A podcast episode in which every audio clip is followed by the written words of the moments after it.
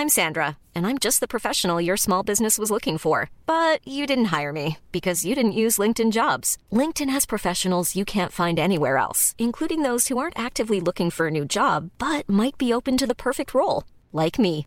In a given month, over 70% of LinkedIn users don't visit other leading job sites. So if you're not looking on LinkedIn, you'll miss out on great candidates like Sandra. Start hiring professionals like a professional. Post your free job on linkedin.com/people today.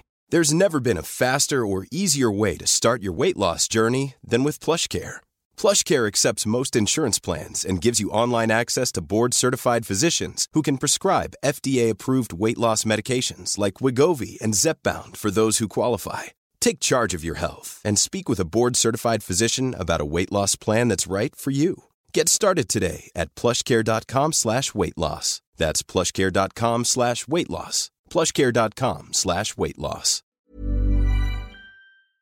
Eat steroids and listen to Julio Cheat. Yo, what's up, Julio? I'm a gangster bitch. I love CJMD 96.9 Lévis. The home of gangster rap and gangster bitches.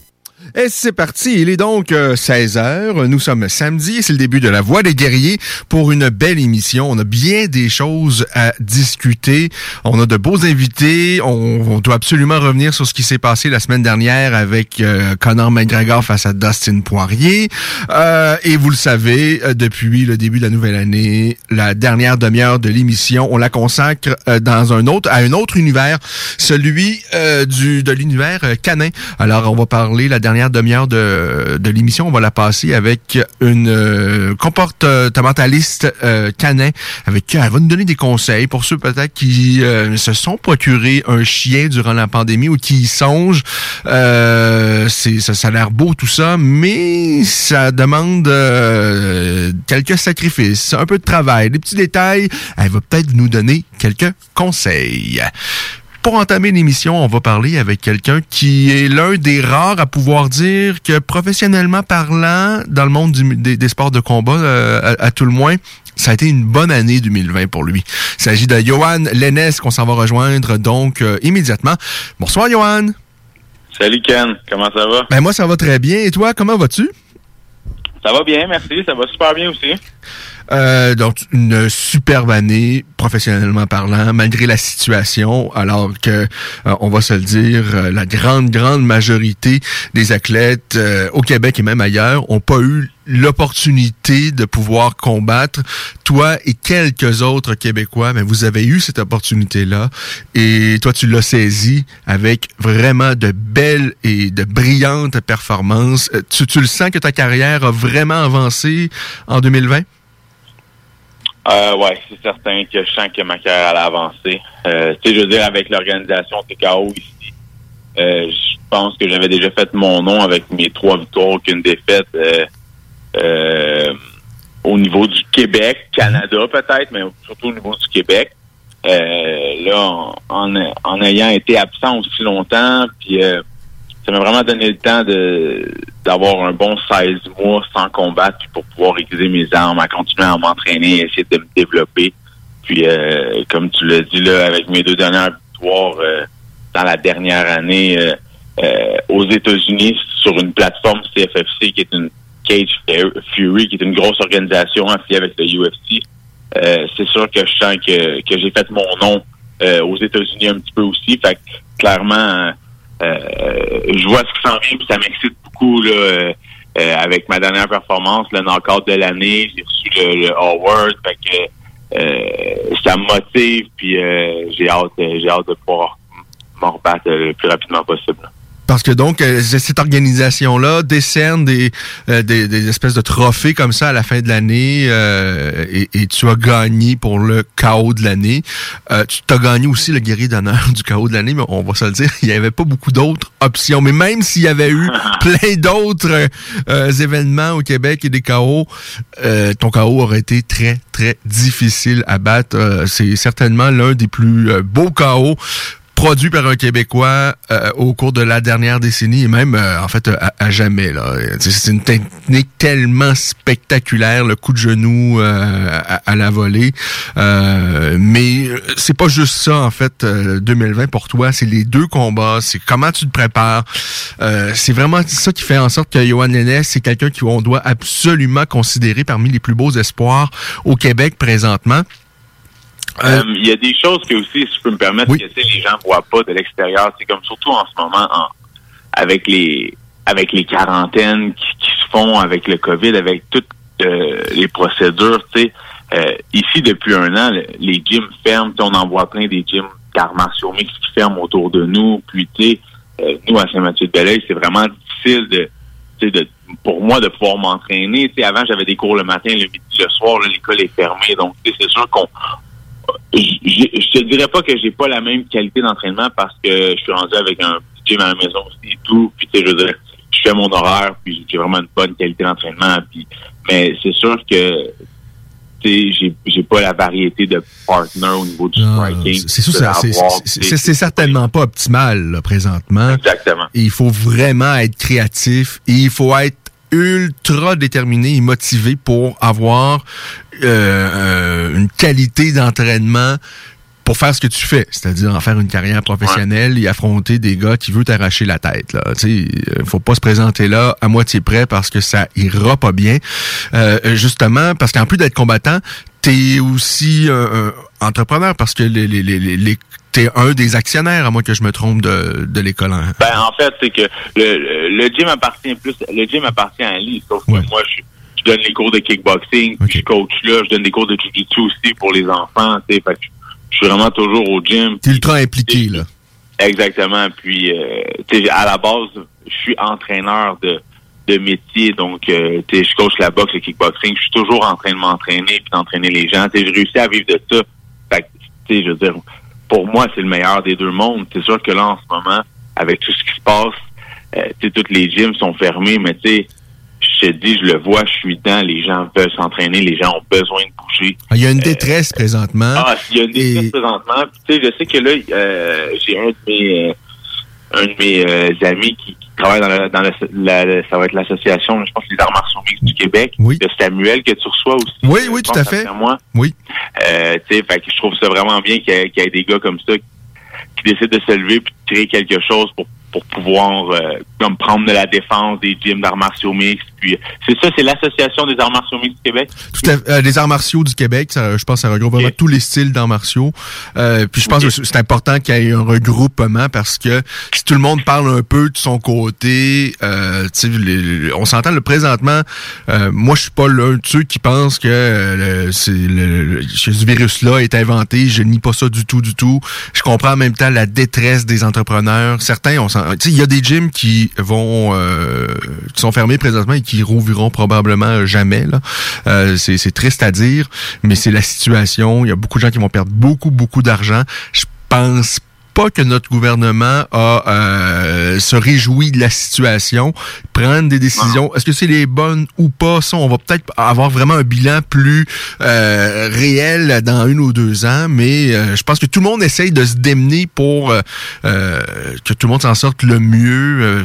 quiconque connaît peut-être des infirmières, des médecins qui travaillent de près je pense qu'on prenne que c'est vraiment une situation qui est très, très pénible pour tout le monde. Mais là, c'est clair que là, ça fait les, les, les, les écoles, dans la dernière année, euh, ils ont été plus souvent qu'autrement fermés de force. Ils ont été très affectés parce que, tu sais, ça va faire pas loin d'un an que, que nous, nos cours sont suspendus. Tu sais, c'est beau avoir du support de l'aide du gouvernement un petit peu, mais ça reste qu'il n'y a pas d'argent qui rentre. Tu sais, quand c'est ça ton gagne-pain, ça devient difficile. C'est surtout pour moi, comme un athlète professionnel, habituellement, je me promenais, j'allais au SPN, j'allais au Tristar Paris avec plusieurs gars et tout. Là, je veux dire, j'ai ma gang de boys avec qui je m'entraîne qui m'aide énormément au LB Jiu-Jitsu. Mais ça reste que, tu au niveau du striking, c'est pas la même variété de personnes. Non, ah, tout à fait. C'est vraiment une période ultra compliquée pour euh, tout le monde présentement. faut essayer de, de se soutenir euh, le, plus possible. je pense que l'association, en tout cas, moi, je, vois ça vraiment de bon oeil qu'il y ait un regroupement.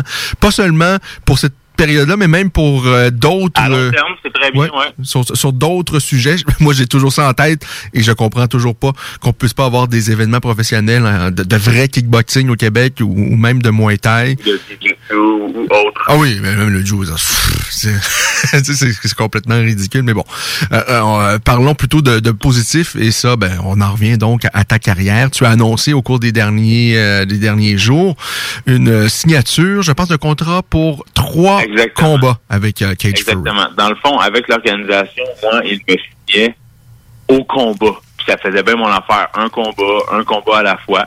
Là, avec mes deux dernières performances, ils ont voulu me signer pour trois combats.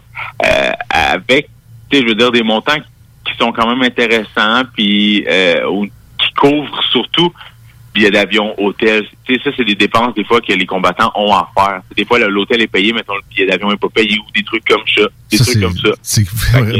C'est aberrant. Tu sais, je pense que on, je me trompe pas. Hein, tes, tes, tes premiers combats avec cette organisation-là ont été à perte financièrement par- parlant. Je pense que Ben, le, premier, le premier, oui, c'est certain. Le deuxième, peut-être pas à perte, j'ai pas fait beaucoup. Mais là, dans les prochains combats, j'ai eu des nouveaux commanditaires. J'ai euh, Remax s'est ajouté, euh, l'équipe Roi Lavoie qui s'est ajouté à mon euh, euh, à mon équipe. Là, j'ai toujours mes autres super de bons commanditaires, là, Manulif, Maçonnerie euh, La Méchante Virée, euh, High Roller Custom, puis Québec King Salon de tatouage. OK. Puis c'est vraiment plusieurs compagnies, surtout des entreprises au niveau de Varennes, euh, euh, Saint- Saint-Hilaire, Belleuil, Saint-Julie, Boucherville, toujours dans ce coin-là, la rive sud de Montréal. C'est vraiment là que moi j'ai grandi. C'est des petites entreprises de, de- de ce coin-là qui, euh, qui me supportent vraiment gros. Fait que ça, c'est sûr que ça m'aide énormément euh, à aller chercher le plus d'argent, puis euh, euh, à chaque combat de recevoir un petit quelque chose. Là.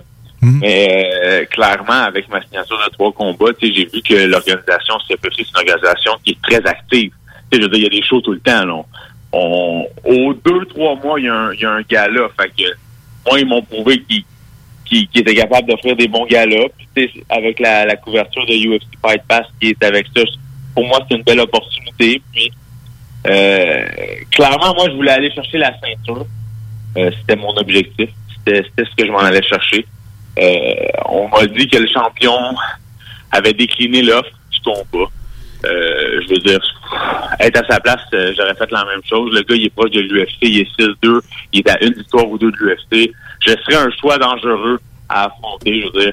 Mais j'ai euh, mis au clair avec l'organisation que si je gagnais mon premier combat, mon prochain combat, j'avais euh, c'était le titre assurément à, à ma prochaine victoire.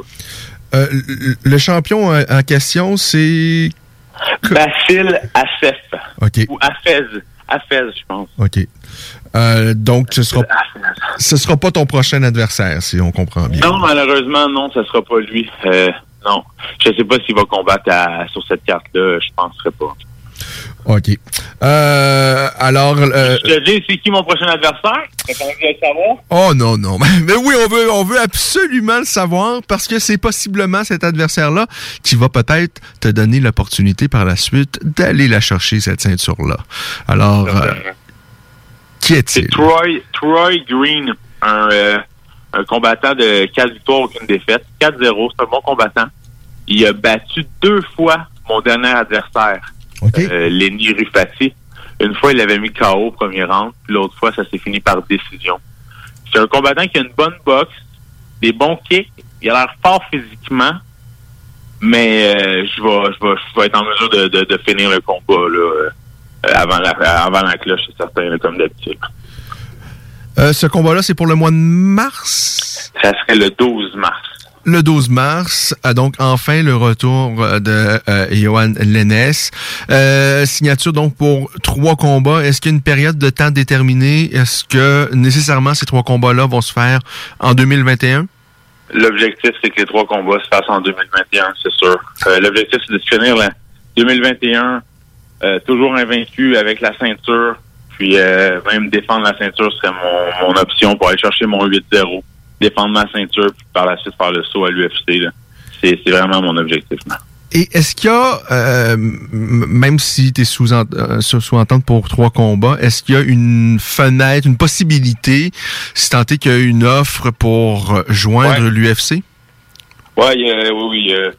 Il y a une petite clause qui dit que, que si l'UFC est intéressé, euh, j'ai- j'ai- ils peuvent me laisser aller. OK.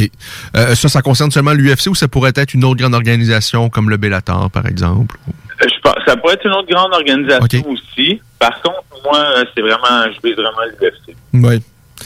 Un peu comme joueur de hockey, là, il vise la Ligue nationale de hockey. Ouais, non, non, mais c'est- je veux dire, ouais, je- c'est vraiment, c'est vraiment ce que je vise. C'est, euh, je, je- je sais que je peux l'atteindre, fait que c'est c'est pas d'autre chose.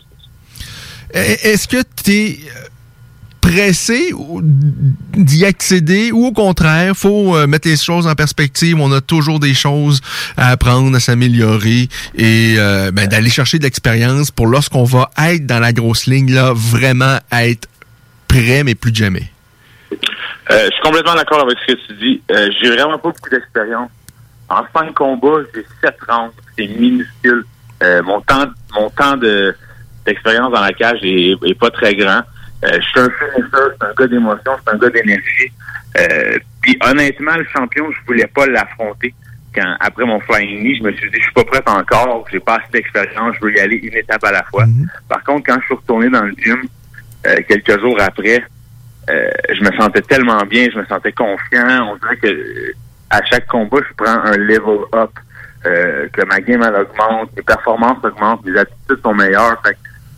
Euh, la confiance augmente, j'ai 28 ans, je, je sens que j'atteins tranquillement mon prime. Il me reste encore un, des belles années devant moi, mais je commence à atteindre le top de mes performances, puis je me sens bien. Puis euh, je veux pas aller trop vite, je suis pas pressé. Mais je saisis les chances qui sont offertes à moi, puis je les manque pas. Puis euh, le 12 mars, ça, ça sonne très bien. Par la suite, c'est un autre deux, trois mois, puis on sort pas, puis euh, ça, c'est ma, ça marche bien, c'est ma formule, puis euh, c'est ma vie. Ça, ça me demande pas euh, beaucoup pour faire ça. Je le fais parce que j'aime ça, puis ça fait partie de mon mode de vie. Est-ce que, euh, donc, quelques jours après ton dernier combat, euh, ou quelques semaines, vous avez donc eu des discussions avec l'organisation euh, et vous avez proposé d'affronter le champion? Euh, quelques jours après mon combat, oui, il y a eu un, un petit temps d'arrêt. Mhm. Euh, parce que dans le fond, euh, c'est Christian Savoie qui s'est battu contre Bacille à, à Fès, mais Oui. Je pense que c'était un mois après mon, mon gala, le coup de genou.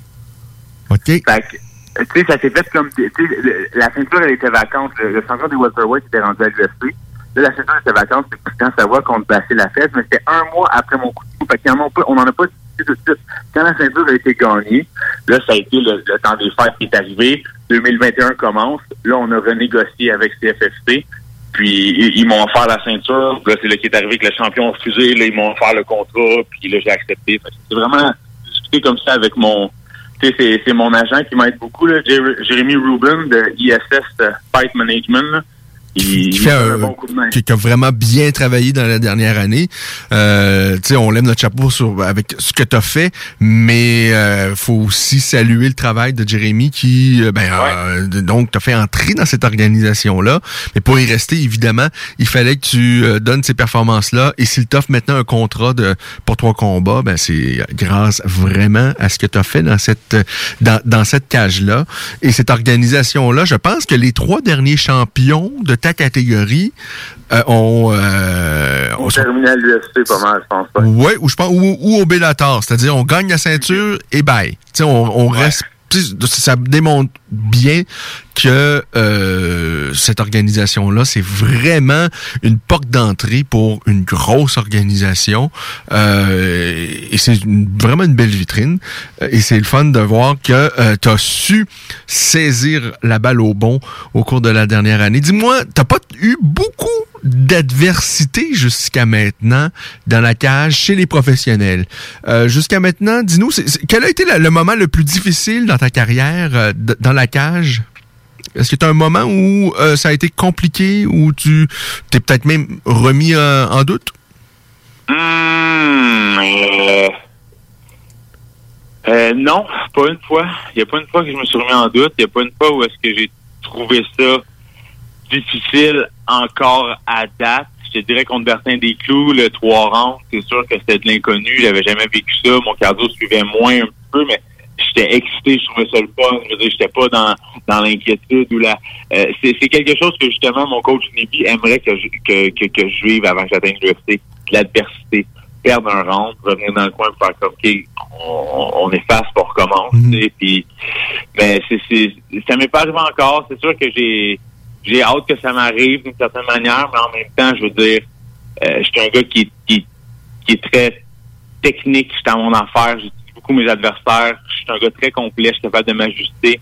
Puis le soir du combat, je sais que c'est un sport que t'as pas le droit à l'erreur, je m'arrange pour pas faire d'erreur, puis en général, ça paye. Je veux dire, c'est sûr que ça sera pas comme ça tout le temps, parce que je vais pogner des, des, des gars qui sont vraiment solides aussi. Par contre, en ce moment, ça marche. Fait que euh, on va continuer à développer là-dedans. Puis le jour où je vais tomber dans avec un gars qui, me donne vraiment plus de misère, mais j'ai vraiment hâte de voir comment je vais sortir parce que ça va faire sortir le meilleur de moi, c'est sûr et certain. E, Est-ce qu'il y a des moments... Comment tu fais pour sortir complètement de ce monde-là? Des... Parce qu'on on l'a évoqué à plusieurs reprises. Non seulement tu t'entraînes comme un vrai professionnel, euh, tu sembles vraiment ultra discipliné. Euh, je pense que c'est euh, un des ingrédients très importants de ton succès jusqu'à maintenant. Bon, en plus, tu donnes des, cours en temps normal, dans tous les cas. Euh, donc, ce sport-là euh, occupe euh, quasiment 24 heures de, à chaque jour pour toute ta vie. Là.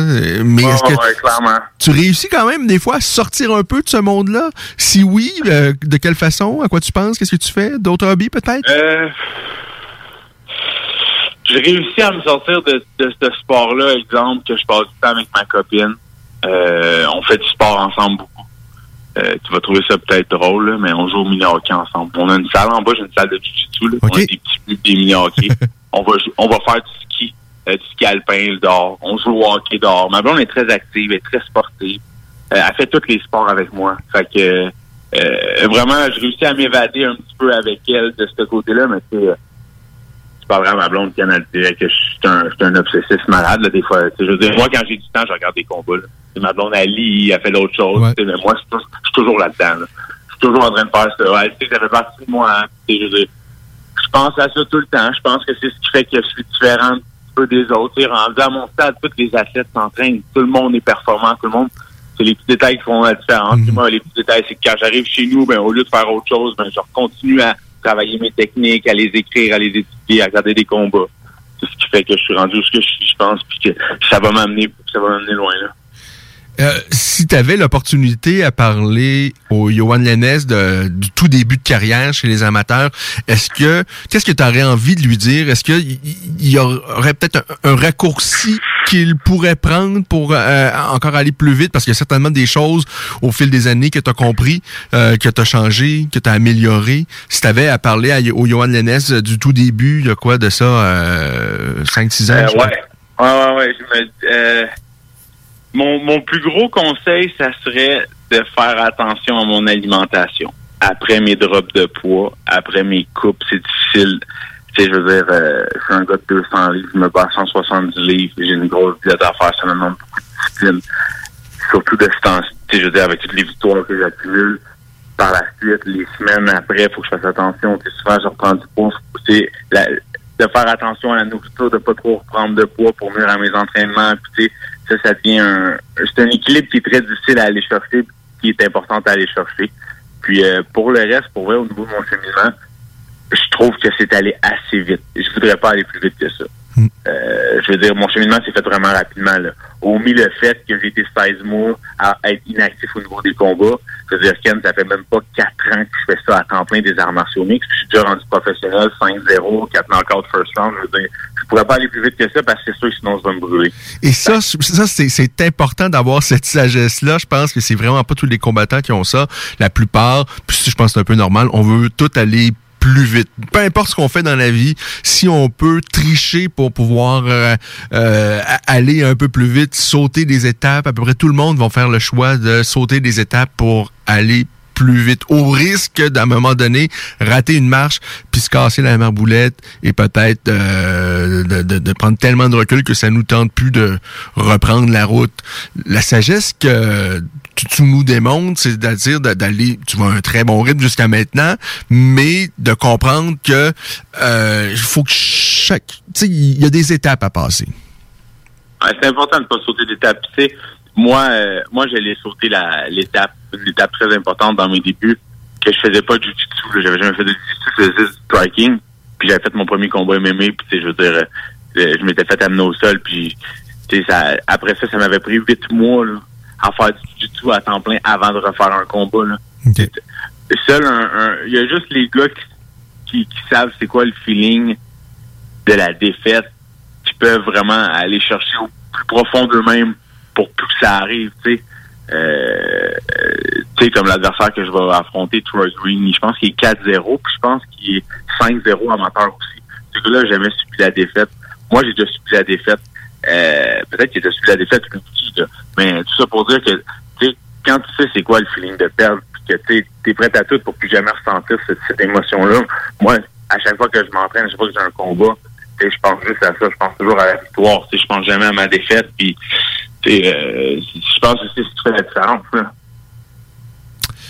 Euh, parlons maintenant de ton jeu au sol. Euh, bon, Lee Villeneuve, c'est ton coach. C'est une des très, c'est pas juste une ceinture noire, mais c'est une ceinture noire redoutable et pas juste euh, au au Québec. Là, euh, Lee Villeneuve est vraiment très très solide.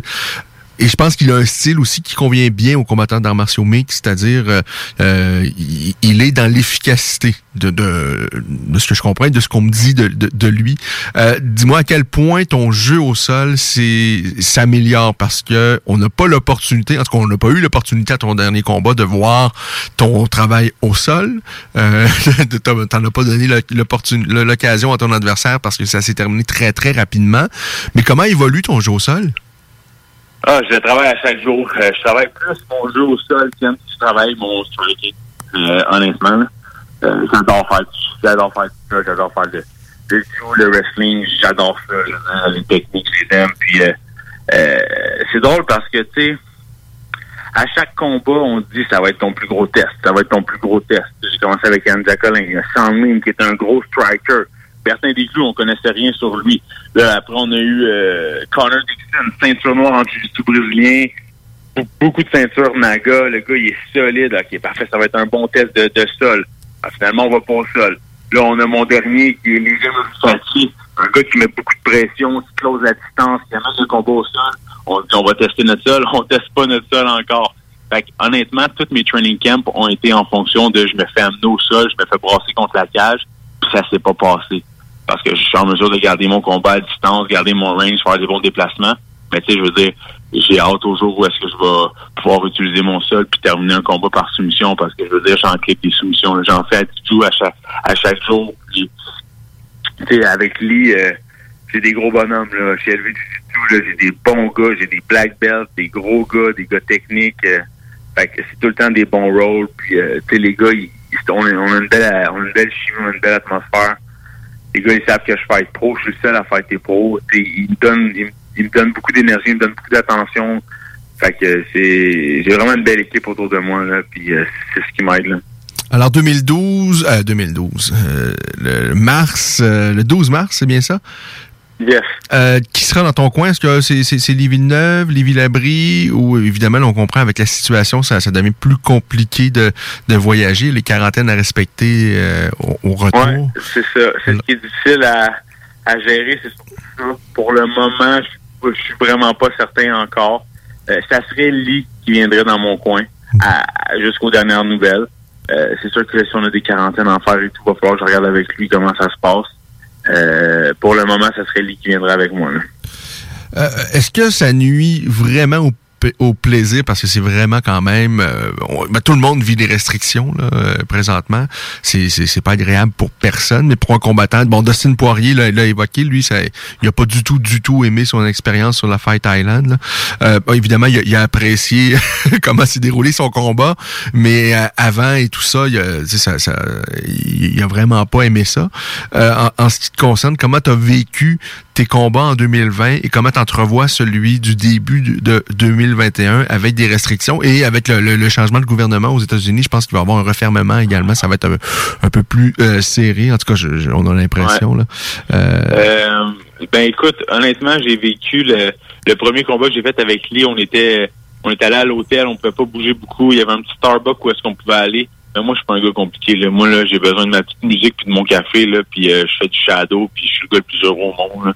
J'ai mon coach avec moi un peu pour passer quelques petites choses, mais je veux dire, j'ai- vraiment tripé sur mes escales aux États-Unis. Tu pars avec ta valise, je trouve ça warrior. Ouais. Tu pars avec ta valise avec ton coach. Tu sais, je veux dire, tu t'en vas te battre dans une autre ville contre un gars de la ville. Tu as tout le Canada derrière toi, tout le Québec qui te supporte, les messages textes. Les... Pour vrai, moi, là, je trouve ça malade. Puis j'ai vraiment hâte au- à 2021. Puis c'est sûr que je souhaite que le confinement amoche pas trop ça avec les quarantaines et tout. Mais euh, je c'est pas ça qui va m'arrêter. Je suis un gars qui trouve toujours des solutions. Puis je l'ai monté en, 2000 en 2020. Euh, j'ai- j'aime me battre à l'extérieur. J'ai hâte de me battre devant mon crowd, mais j'aime me battre à l'extérieur. J'aime aller représenter mon pays, ma ville, mon monde à l'extérieur, mon team. Euh, je trouve que c'est vraiment, c'est très guerrier de partir euh, seul avec ta valise dans un autre pays avec ton coach. Très inspirant, comme d'habitude, euh, Johan. Et d'ailleurs, Charles Jourdain, à qui on a parlé, il y a quoi? La- il y a deux semaines ou peut-être même... là, Oui, il y a deux semaines, nous disait euh, qu'il était inspiré par toi. Et euh, moi, sincèrement, je trouve ça beau. Quelqu'un qui, qui, qui, qui non seulement a de grands objectifs, mais est prêt à faire ce qu'il faut pour les atteindre, euh, peu importe la discipline. Bon, encore plus dans le monde des sports de combat, parce que c'est, c'est, c'est, c'est- je suis un amateur, je suis une passion, et, et c'est une passion pour moi. Mais de voir un être humain passionné, déterminé et prêt à faire les sacrifices pour atteindre ses rêves, c'est vraiment inspirant. Alors, Yoann Lennes, euh, merci vraiment parce que tu es une inspiration dans- et en cette période où vraiment tout le monde euh, e- e- essaye de sortir de la tête de l'eau. C'est compliqué pour tout le monde. Pour plusieurs, on, euh, plusieurs du noir, on a des idées négatives, mais de voir quelqu'un comme toi qui euh, est en quête de solutions, réussi et, et déterminé, vraiment, c'est très, très inspirant. Merci beaucoup, Johan. Ben, merci beaucoup à toi, Ken, puis euh, merci, c'est gentil. Au plaisir de se, de se reparler bientôt. Après ta victoire, j'espère, face à Troy euh, Green le 12 mars. Certainement, merci, mon Ken. Salut. Belle soirée. Bye, merci à toi. Pause. Au retour, on parle avec Samuel Guillet. On va parler de l'Association des arts martiaux euh, du Québec parce qu'on vit vraiment euh, une période euh, qu'on n'a jamais vécue pour les écoles d'arts martiaux mixtes, pour d'arts martiaux et pour en fait pour tout le monde là. Euh, cette espèce de, de confinement, reconfinement, euh, ça va tuer beaucoup d'entreprises.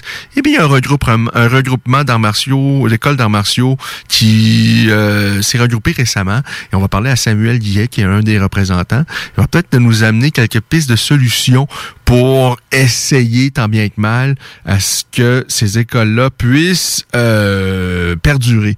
Et donc, on va parler avec Samuel Guillet, ancien combattant professionnel euh, d'ailleurs, et euh, pratiquant de jiu-jitsu et tout ça. Vraiment quelqu'un qui, euh, qui a eu une belle carrière dans le monde des arts martiaux mixtes et qui maintenant ben, euh, est toujours impliqué dans le monde des arts martiaux et qui fait donc partie de l'Association des arts martiaux du Québec. Alors, petite pause et on va lui parler au retour Vous écoutez La Voix des guerriers, votre émission d'actualité sur le monde des sports de combat.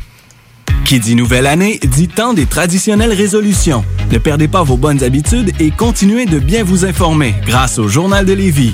Que ce soit grâce à notre édition papier disponible chaque semaine dans le Publisac ou sur nos plateformes numériques. Le Journal de Lévis vous tient au courant chaque jour des derniers développements dans l'actualité lévisienne. Pour savoir ce qui se passe chez vous, vous pouvez consulter notre édition papier, notre site web au www.journaldelévis.com, notre page Facebook ou notre fil Twitter. Vous le savez, vos routes sont présentes avec vous pour traverser cette sombre période pandémique. Pour emporter ou à la livraison, nous vous proposons un menu rempli de variétés. De notre fameux poulet rôti jusqu'à nos savoureuses côtes levées, Rôtisserie Refusée vous fera découvrir une foule de plats succulents. Brochettes de poulet, poutines de toutes sortes, le club sandwich et que dire de notre légendaire burger fusé au poulet croustillant. Confinement ou pas, notre flotte est prête et organisée. Les Rôtisseries Refusées seront votre petit bonheur de la journée. Lévis Centreville, 418 833 1111 Saint-Jean-Chrysostome, le 834 3333. Commande web et promotion disponible au www.rôtisseriefusée.com. Vos rôtisseries Saint-Hubert de la région de Québec vous offrent la boîte à surprise. Cuisse ou poitrine, au choix du rôtisseur, servi avec tous les accompagnements à seulement 7,95 plus taxes, au comptoir et au service à l'auto. Alors, nous sommes de retour. Vous écoutez La Voix des guerriers, votre émission actualité sur le monde des sports de combat. Depuis, en fait, euh, de- de- depuis euh, le début de la nouvelle année, maintenant, c'est une heure et demie seulement, puisque la dernière demi- demi-heure, on la consacre à une autre de mes passions, au monde euh, canin. Alors, on a encore une belle heure à parler d'arts martiaux mixtes. On aura l'opportunité de parler de la défaite de Conor McGregor également un peu plus tard. Mais là, on va parler de, de, de ce qui se passe, ou plutôt de ce qui se passe pas présentement, parce que c'est compliqué pour bien des gyms au Québec avec euh, avec euh, ce euh, confinement. Il y a un regroupement donc euh, de d'écoles d'arts martiaux et euh, des gens qui sont impliqués dans le milieu qui s'est fait, je pense, plutôt récemment. On a l'un des représentants qui va nous en parler. Il s'appelle Samuel Guillet. Euh, salut Samuel. Salut tout le monde, salut Ken, Euh, bonjour euh, à tous les auditeurs qui nous écoutent en ce moment. Hey, avant de, de, de, de, parler de ce qui nous préoccupe présentement, euh, moi je me souviens de Samuel Guillet comme combattant. Et là, je suis allé voir, c'était quand son dernier combat? Je regarde ça. Est-ce que ton dernier combat dans martiaux mix, c'était en 2010? Ouais, 2009, 2010, 2009 je pense. Ah, je, je, je suis renversé. Ah, ça, le, le, le temps Il y a passe. 10 ans. Il y a 10 ans, Samuel. Ouais. Euh, ça te manque?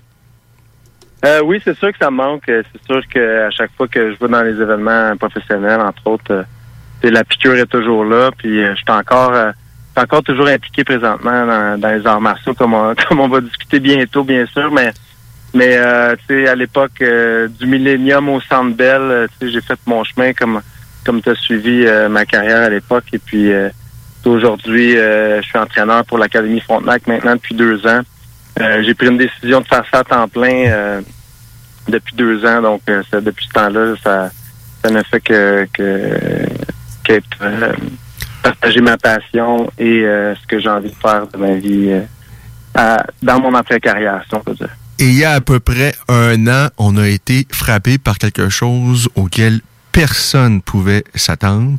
Euh, moi, jamais j'aurais pu m'imaginer qu'un jour on allait vivre un confinement, encore moins euh, ce qu'on vit présentement avec un couvre-feu, euh, de, de voir, tu sais, la vie est, est complètement injuste. Là. Il y a des entrepreneurs passionnés, des propriétaires d'écoles d'arts martiaux, des, euh, des coachs qui sont tellement dévoués, pour qui c'est leur passion dans la vie et qui, alors qu'ils contrôlent absolument plus rien, là, on leur dit, vous pouvez plus travailler, vous devez rester à la maison et attendre que ça se passe.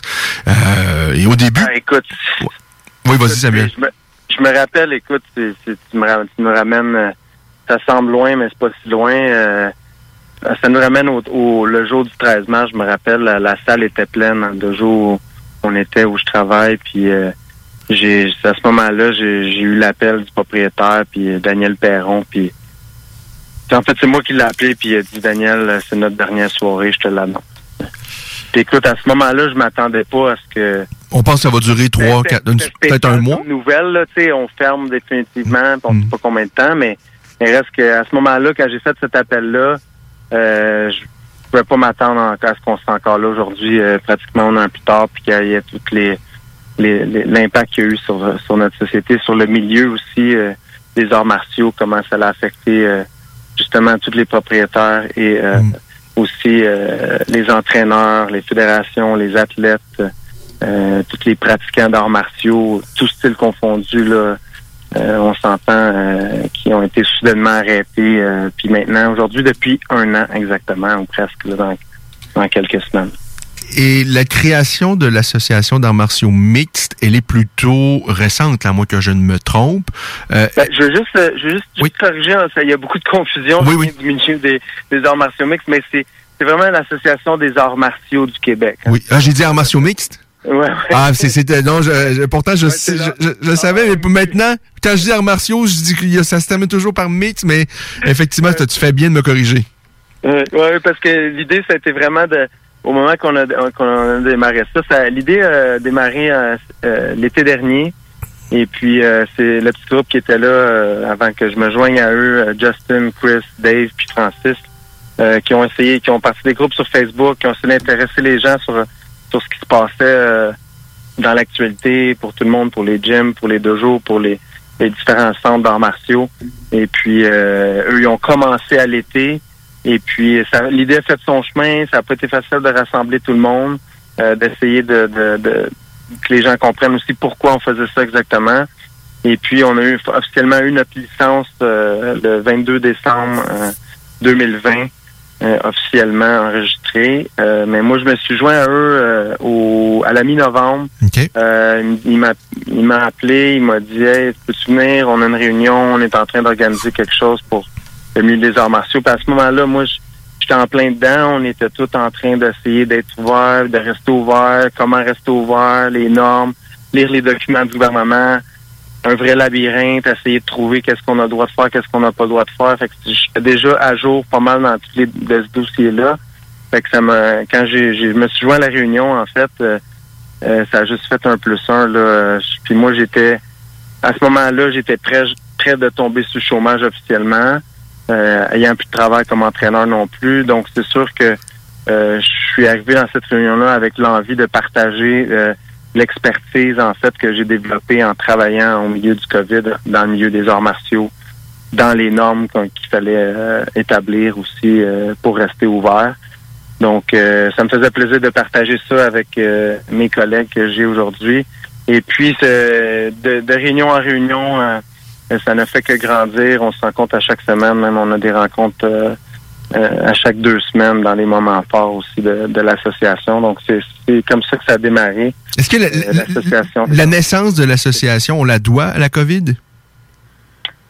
On peut dire ça, oui. On peut dire ça. Je pense que c'est une des bonnes choses positives. Là. Cette COVID-là va pas, va pas laisser beaucoup de positifs, mais je pense que parce que euh, moi je pense sincèrement qu'il va y avoir une utilité après euh, avec ce regroupement-là. Il était temps qu'il y ait un regroupement pour plusieurs dossiers. J'espère qu'on aura l'occasion de- d'aborder également au cours de cet entretien. Mais là, on, on va se concentrer évidemment sur cette crise sans précédent qu'on vit présentement. Euh, Est-ce qu'il y a plusieurs écoles qui euh, que- que- que- que- que- euh, qui font partie de ce regroupement? Oui, juste avant de, de venir aux écoles, tu parles de est-ce que c'est la COVID qui a créé ça? C'est sûr que tout le monde a été arrêté. Fait que, ayant plus de temps, tout le monde pour réfléchir, se concentrer sur qu'est-ce qu'on peut faire maintenant pour aider tout le monde du milieu. Euh, ça a été euh, causé par la COVID, mais euh, ça fait longtemps que, tu sais, pour être dans le milieu depuis une vingtaine d'années maintenant, déjà.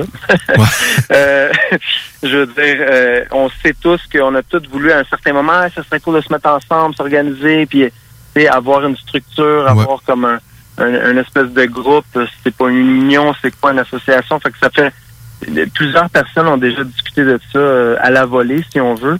Mais euh, là, c'était l'occasion, on avait tous le temps. Fait que euh, bien sûr, là, on a mis ça en marche.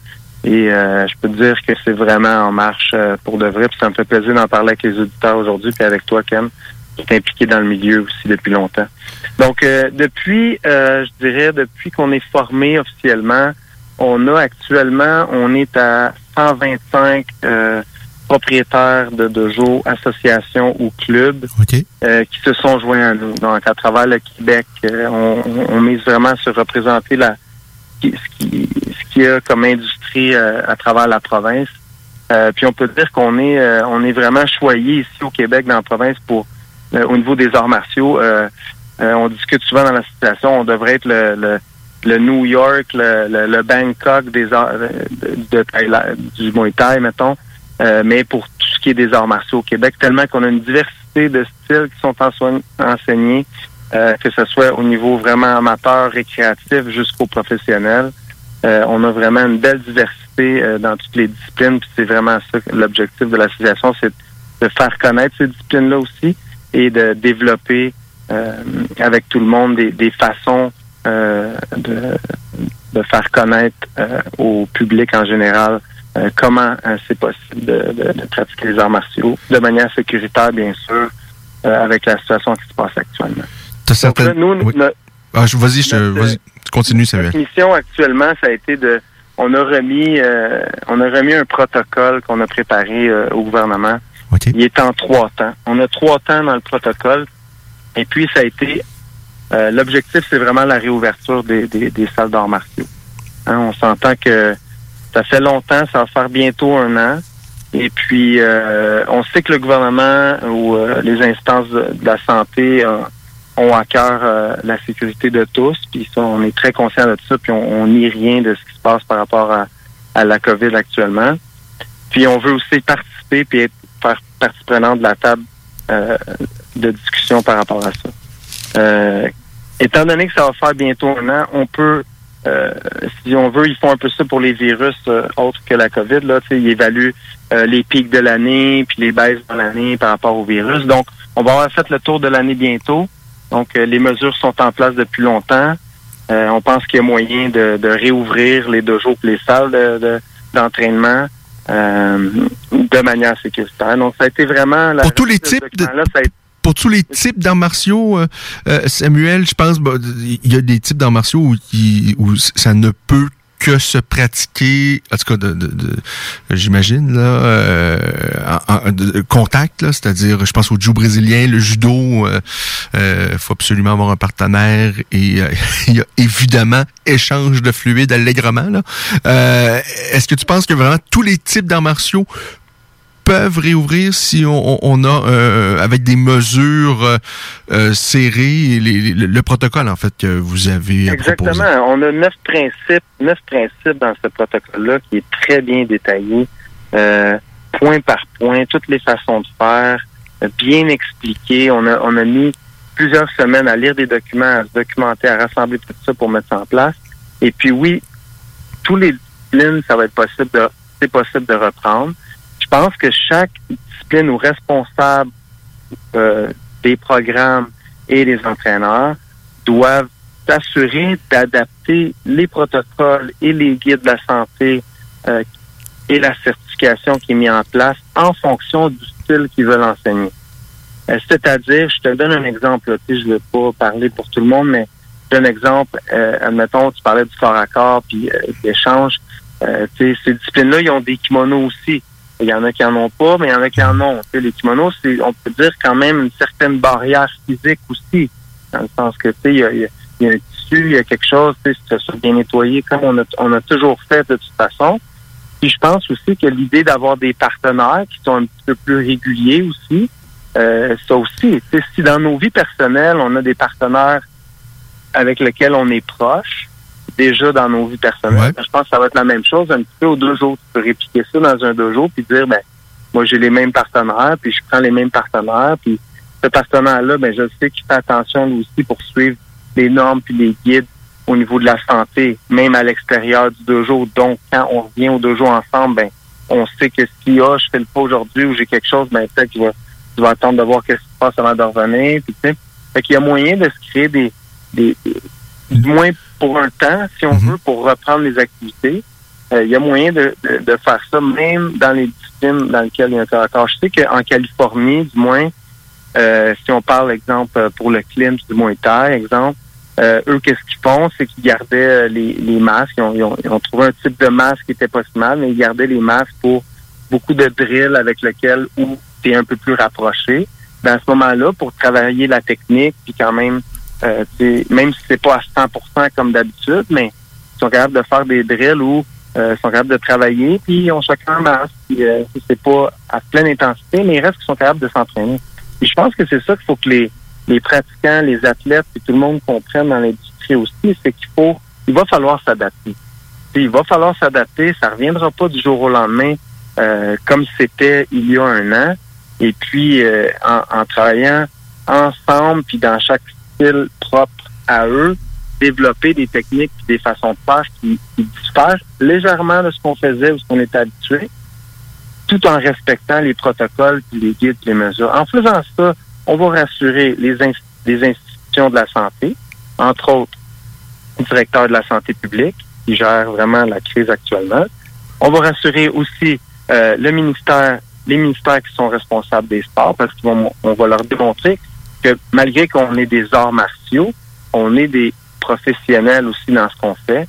On est des gens qui ont une expertise dans le domaine et on est capable de l'appliquer dans nos entreprises, dans nos centres des loisirs et pour le bien de tous, reprendre les activités physiques parce qu'en ce moment, moi, j'ai, je reçois des témoignages des fois que, que ce soit des propriétaires de dojo qui pensent à fermer puis qui pensent à faire faillite. On évalue à pratiquement 30 à 50 des clubs ou dojos qui pensent ou voudraient fermer. Ah, c'est beaucoup, hein. continue- si ça continue trop longtemps, c'est, c'est, c'est un non-sens. On peut pas laisser ça aller. Je dis pas de, de repartir rapidement, mais il faut faire quelque chose pour aider ces gens-là. De sorte que ce que vous demandez, en fait, au gouvernement, c'est de vous aider à les aider en même temps. Parce que, euh, je, je- sincèrement, que les gens puissent retrouver un certain équilibre. Si ça se fait, il y a certainement des mesures qu'on doit appliquer. Je pense que c'est important. On, on regarde la situation. Il y a encore plusieurs hôpitaux qui sont saturés. Je pense qu'on... je- je- je- J'aime ton discours. Euh, tu nies pas ce qui se passe, la pandémie. Moi, je pense qu'il y a des gens qui se font qui font mal à l'industrie des écoles d'arts martiaux. Ceux qui prétendent que euh, qui nient la, la pandémie, qui, en tout cas pour moi, ont des idées un peu farfelues. Puis je comprends en même temps la détresse de ces gens-là euh, qui peuvent pas travailler présentement. Mais je pense pas qu'ils se donnent un coup de main en niant la pandémie, puis en disant qu'on euh, devrait euh, tout simplement ne pas respecter les mesures et puis continuer euh, comme si euh, comme en, en temps normal. Moi, j'aime bien l'idée de, de, de, de rien nier, mais de vraiment essayer de travailler, de dire au gouvernement, aidez-nous à vous aider. On, on peut vraiment, les gens vont. C'est important pour les gens d'avoir un certain équilibre. Et puis là, euh, ça fait presque un an là, où les tout, tout le monde. On est, on est à un état, je dirais, puis je veux, je veux, je veux pas peser le mot, on est à un état critique actuellement au niveau de la population en général. Euh, et l'état d'esprit, euh, l'état psychologique des gens, l'état physique des gens, euh, j'ai trouvé aussi les campagnes du gouvernement pendant le temps des fêtes. Euh, je, vais mettre un mot lourd, là, mais pratiquement, je trouvais ça presque ignoble de dire aux gens d'engraisser puis de regarder la télé. Je veux dire, pour quelqu'un qui depuis 20 ans incite les gens à bouger, à sortir de chez eux, à, venir s'entraîner, à venir en groupe, à, prendre soin de leur santé, à bien manger, à, prendre soin d'eux, puis de leurs proches, ceux qui sont autour d'eux, puis de, de, de l'élève qui vient d'arriver, de l'accueillir. Je trouve que c'est un message, vraiment, je suis en désaccord avec les, les différentes campagnes de publicité que le gouvernement a faites par rapport à, à rester chez vous. Je trouve que et- et on doit on doit travailler avec l'éducation, on doit recommencer à parler de faire de prendre soin de notre santé et aussi de prendre soin de notre état d'esprit. Et les arts martiaux, euh, on le sait tous, du moins pour les auditeurs qui le pratiquent depuis longtemps, que c'est une très bonne façon euh, de trouver un équilibre de vie au niveau psychologique et au niveau physique. Ça, et beaucoup d'études sont là pour le prouver. On a d'ailleurs mis beaucoup de, de références sur nos études, sur notre protocole. J'invite les gens à aller sur l'onglet euh, sur le site euh, arts martiaux euh, du Québec. pluriel qc.ca et puis aller voir le plan de relance qu'on a mis. On a trois protocoles très bien détaillés avec des études à l'appui sur les, les effets des arts martiaux et euh, comment installer un protocole. Je pense qu'on doit tous être prêts, euh, les propriétaires et les pratiquants, à recommencer. Donc, il faut commencer à penser à comment on va le faire tous ensemble. Euh, moi, je parle beaucoup avec. On a un programme pour les jeunes à l'académie. On, on a- il y a des programmes pour les jeunes dans beaucoup de, de fédérations. Il y a des programmes pour les jeunes dans beaucoup de clubs et dojos.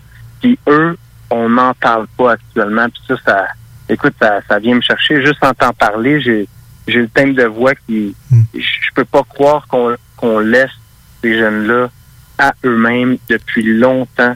Et puis, je trouve que il est temps qu'on trouve une façon euh, de reprendre les entraînements, entre autres pour les jeunes qui sont confinés actuellement. Le conf- l'effet du confinement chez les jeunes, c'est beaucoup d'études démontrent que à long terme, il va y avoir des impacts qu'on ne peut même pas mesurer actuellement. Est-ce que tu Donc, sais moi, si dans les si dans les écoles il peut se donner des cours? Dans les écoles je veux dire euh, euh, dans les écoles primaires et, et- et même euh, secondaires en fait avec des, des jeunes qui sont déjà dans la même bulle en classe est-ce que ces gens-là peuvent pratiquer des arts martiaux présentement ensemble? Non. Dans la même bulle ça ce serait ce serait certainement quelque chose qui pourrait se faire et qui en tout cas pour moi ça me semble praticable tout de suite parce que de toutes les façons ils sont déjà dans la même bulle Exactement. Actuellement, ben actuellement, là, en ce moment, il y a, vraiment rien qui se passe, sauf, sauf au niveau sport élite. Euh, le sport élite est toujours en activité dans, dans les centres spécialisés. Par contre, euh, le sport études, jusqu'à il n'y a pas si longtemps, euh, avait lieu. Donc, ceux qui étaient en sport études au niveau de la boxe, il y avait des bulles établies à ce niveau-là. La Fédération de la, FQBO, la Fédération de boxe québécoise, euh, a son programme de sport études, le judo, la même chose, et plusieurs autres disciplines et fédérations. Donc, toutes les disciplines de sport-études, si on parle en dehors des arts martiaux aussi, oui, il y avait de l'activité pour les sports-études seulement. Reste que tout ce qui est au niveau parascolaire, rien. Fait que, déjà, on sait que le parascolaire, souvent, c'est des programmes sont accessibles pour les gens qui sont un petit peu moins en moyen aussi, qui sont un peu plus classe moyenne, basse classe moyenne, ou même plus classe pauvre. Donc, eux ont aucun accès à des activités parascolaires, ni même dans les centres de loisirs en lien avec les arts martiaux. Et ça, ça devrait être déjà une priorité à commencer à faire bouger nos jeunes. Euh, les parents vont être contents de voir le jeune reprendre les activités. Cette semaine, j'ai parlé à euh, Elinda, qui est, qui est, annonceur, euh, annonceur aussi pour les différents événements de, de gala de boxe ou de kickboxing. Puis, euh, je l'ai fait sourire en, en y envoyant une petite vidéo que j'avais faite le vite vite euh, avec un bonhomme de neige, puis je pratiquais des kicks, des affaires de même. Puis euh, sa mère m'a remercié parce que ça faisait longtemps qu'elle l'avait pas vu sourire parce qu'elle est dans le taekwondo, elle devait elle devait participer à des tournois, elle fait aussi de la boxe, puis elle, est triste en ce moment, elle est seule chez eux, puis elle peut rien faire, ni voir ses amis, ni pratiquer la passion euh, qu'elle fait depuis, depuis, plusieurs années. Donc c'est c'est pour ces, ces jeunes-là, c'est pour les clubs et les propriétaires qui sont en train en ce moment de de, de, de déprimer à l'idée de perdre tous les efforts qu'ils ont fait depuis 20 ans à bâtir leur entreprise, à bâtir leur passion autour des, des athlètes et des pratiquants, des familles qui viennent dans leur club, passer un après-midi, un samedi euh, euh, après l'école, puis s'entraîner ensemble, sortir de là avec le sourire. C'est pour cette raison-là que l'association existe. Et puis j'invite j'invite tout le monde en fait au Québec qui ont, qui ont une discipline, qui sont aussi parce que l'association représente des, propriétaires de clubs et, et, de dojo, mais on représente aussi les pratiquants. On a différents types de, de, de, membres. On a des membres individuels, puis on a des membres qu'on dit un peu corporatifs, euh, qui ont un statut différent un peu, mais c'est ils ont la même euh, c'est la même chose. ils sont représentés aussi dans notre association. Donc, euh, quelqu'un qui pratique son art martial veut s'inscrire et être membre de, l'association, il peut le devenir. Euh, c'est très simple, quelques clics, remplissez la feuille, puis ça va nous faire plaisir de répondre à vos questions, de vous guider dans votre région sur les différents clubs et dojos qui sont disponibles pour vous. Euh, on travaille aussi, on est en contact avec les différentes fédérations, pas tous, bien sûr, je, s'ils se reconnaissent, pas tous, mais on s'est présenté à eux on s'est présenté au gouvernement. On a fait la, tournée dans les médias aussi cette semaine, ceux qui ont eu la chance de le voir, Mhm. afin de, de- de passer le message que on est prêt à recommencer, on veut bien le faire, et puis euh, on a besoin que tout le monde se joigne, et puis il faut laisser nos, nos, nos chicanes un peu de côté, un partage de, de marché de côté, parce que en ce moment, personne n'est ouvert, puis ça, c'est bon pour personne. Euh, Est-ce que l'idée, c'est rassembler tout le monde. Est-ce que vous avez, est-ce qu'il y a un retour du gouvernement euh, de, de vos démarches? Euh, la, la ministre Charest, est-ce que vous avez eu l'occasion d'avoir des, de vrais échanges? que vous sentez qu'elle est préoccupée également euh, par la situation? Est-ce que est-ce qu'elle vous prend au sérieux? Oui, euh, écoute, euh, avec le travail qu'on a fait sur la remise des trois étapes que, que j'ai parlé un peu plus tôt, euh, on a été en contact. J'ai été au téléphone hier euh, euh, en fin de journée, euh, vendredi, avec euh, un responsable du bureau de la ministre euh, Isabelle Charret et puis la responsable des sports et loisirs. Et elle m'a confirmé que le travail qu'on essaie de faire en ce moment était très positif, le message aussi, et que on, on va être impliqué dans le dans le canal de communication euh, euh, avec avec le ministère afin d'installer et d'être capable aussi de, de, de, de démontrer que à travers euh, nos membres, euh, ce qu'on veut, c'est diffuser de l'information, préparer les gens, préparer les différents euh, les différentes étapes qu'il y a, qu'il y a à franchir pour ouvrir. Parce que l'idée, c'est que aussi, la dernière fois qu'ils ont décidé d'ouvrir les gyms, puis les deux jours, et ils l'ont annoncé à deux jours d'avis. Que je veux dire, ça prenait ça prenait une bonne équipe solide pour être capable de réouvrir aussi. Puis un des soucis que je lui ai signalé, c'est quand on va ouvrir aussi, puis quand ça va être possible, puis idéalement, je, je, j'espère qu'on parle en, en, en nombre de semaines actuellement, vraiment. Et puis, je lui ai signifié, je lui ai dit, c'est bon d'ouvrir, sauf que après avoir dit dans les médias et avoir passé le message à travers la province, dans tout ce qui s'appelle médias au Québec, que, que je n'allais pas sortir de chez eux, je n'allais pas euh, euh, faire d'activité physique avec quelqu'un d'autre à côté de toi, ben, ça va être difficile de convaincre les gens quand même de revenir. Fait que, moi, ce que je dis, ce que, ce que je leur ai demandé, c'est ou quels vont être les moyens qu'on va utiliser aussi pour changer ce message-là au niveau de la population en général. Pour relancer l'industrie. Une fois, même, une fois que la, la pandémie, on ne sait pas quand, mais un jour, on va s'en être débarrassé. Euh, on l'espère. euh, J'espère que ça va se faire plus tôt que tard. Mais une fois qu'on va être débarrassé de ça, est-ce que ça, va prendre également quelque chose, peut-être une aide du gouvernement pour relancer l'industrie? Est-ce que, je sais pas, ça peut être des crédits d'impôt, ça pourrait être euh, euh, pas de taxe sur les inscriptions ou sur n'importe quel matériel qu'on se procure pour l'entraînement. Il me semble que déjà, ce serait un départ. Non, exactement. Il va il va falloir établir des, des un budget, une enveloppe budgétaire. Il va il va devoir avoir quelque chose de supplémentaire. Actuellement, il y a des programmes au niveau du, du fédéral et du provincial pour de l'aide, malgré qu'au provincial, l'argent n'est pas entré encore. On nous dit que le, mini- le, ministère- le ministre des Finances travaille là-dessus. Euh, moi, je parle à certains propriétaires qui m'ont dit, moi, j'ai rien reçu encore. Fait qu'il y a, il y a- il y a cette partie-là réglée. Donc, j'ai signifié ça aussi euh, lors de, de, ma rencontre. Puis j'ai aussi euh, discuté sur qu'est-ce qui qu'est-ce que nous, on va aller demander à nos membres, c'est qu'est-ce qu'ils vont avoir besoin aussi. Parce qu'il va falloir les aider à ce niveau-là. Euh, Est-ce que ça va être une façon euh, de faire des petites campagnes aussi publicité peut-être pour aider les gens, donner des budgets, trouver des façons pour que à place de 65% de leur loyer, qu'il y ait une partie qui soit soit allégée. Tu as parlé des taxes, ça peut être une façon aussi. Mais il va falloir qu'il y ait un petit peu plus que ça, parce qu'actuellement, il y a les programmes qui existent déjà pour les, les petites et moyennes entreprises. Il y a les subventions, mais en dehors de ça, je veux dire, il va falloir qu'il y ait quelque chose de plus pour aider à ramener les gens aussi. C'est ça, faut- il faut aussi ouais, de re- remotiver les gens et, et même d'en faire plus. De, je pense qu'il faut prendre conscience que qu'être en santé, que l'activité physique, euh, que la pratique des arts martiaux, ça être aussi d'autres activités, mais d'essayer de, de motiver. Lorsqu'on va être débarrassé de cette pandémie-là, je pense vraiment là, ça prend euh, un projet concerté et que le sport pas nécessairement le, sport de performance, mais le sport, l'activité physique soit mis de l'avant au Québec plus que jamais. Exactement. Et puis, on s'entend, on a parlé euh, un peu plus tôt, que ça soit fait de manière sécuritaire, puis on va le répéter souvent.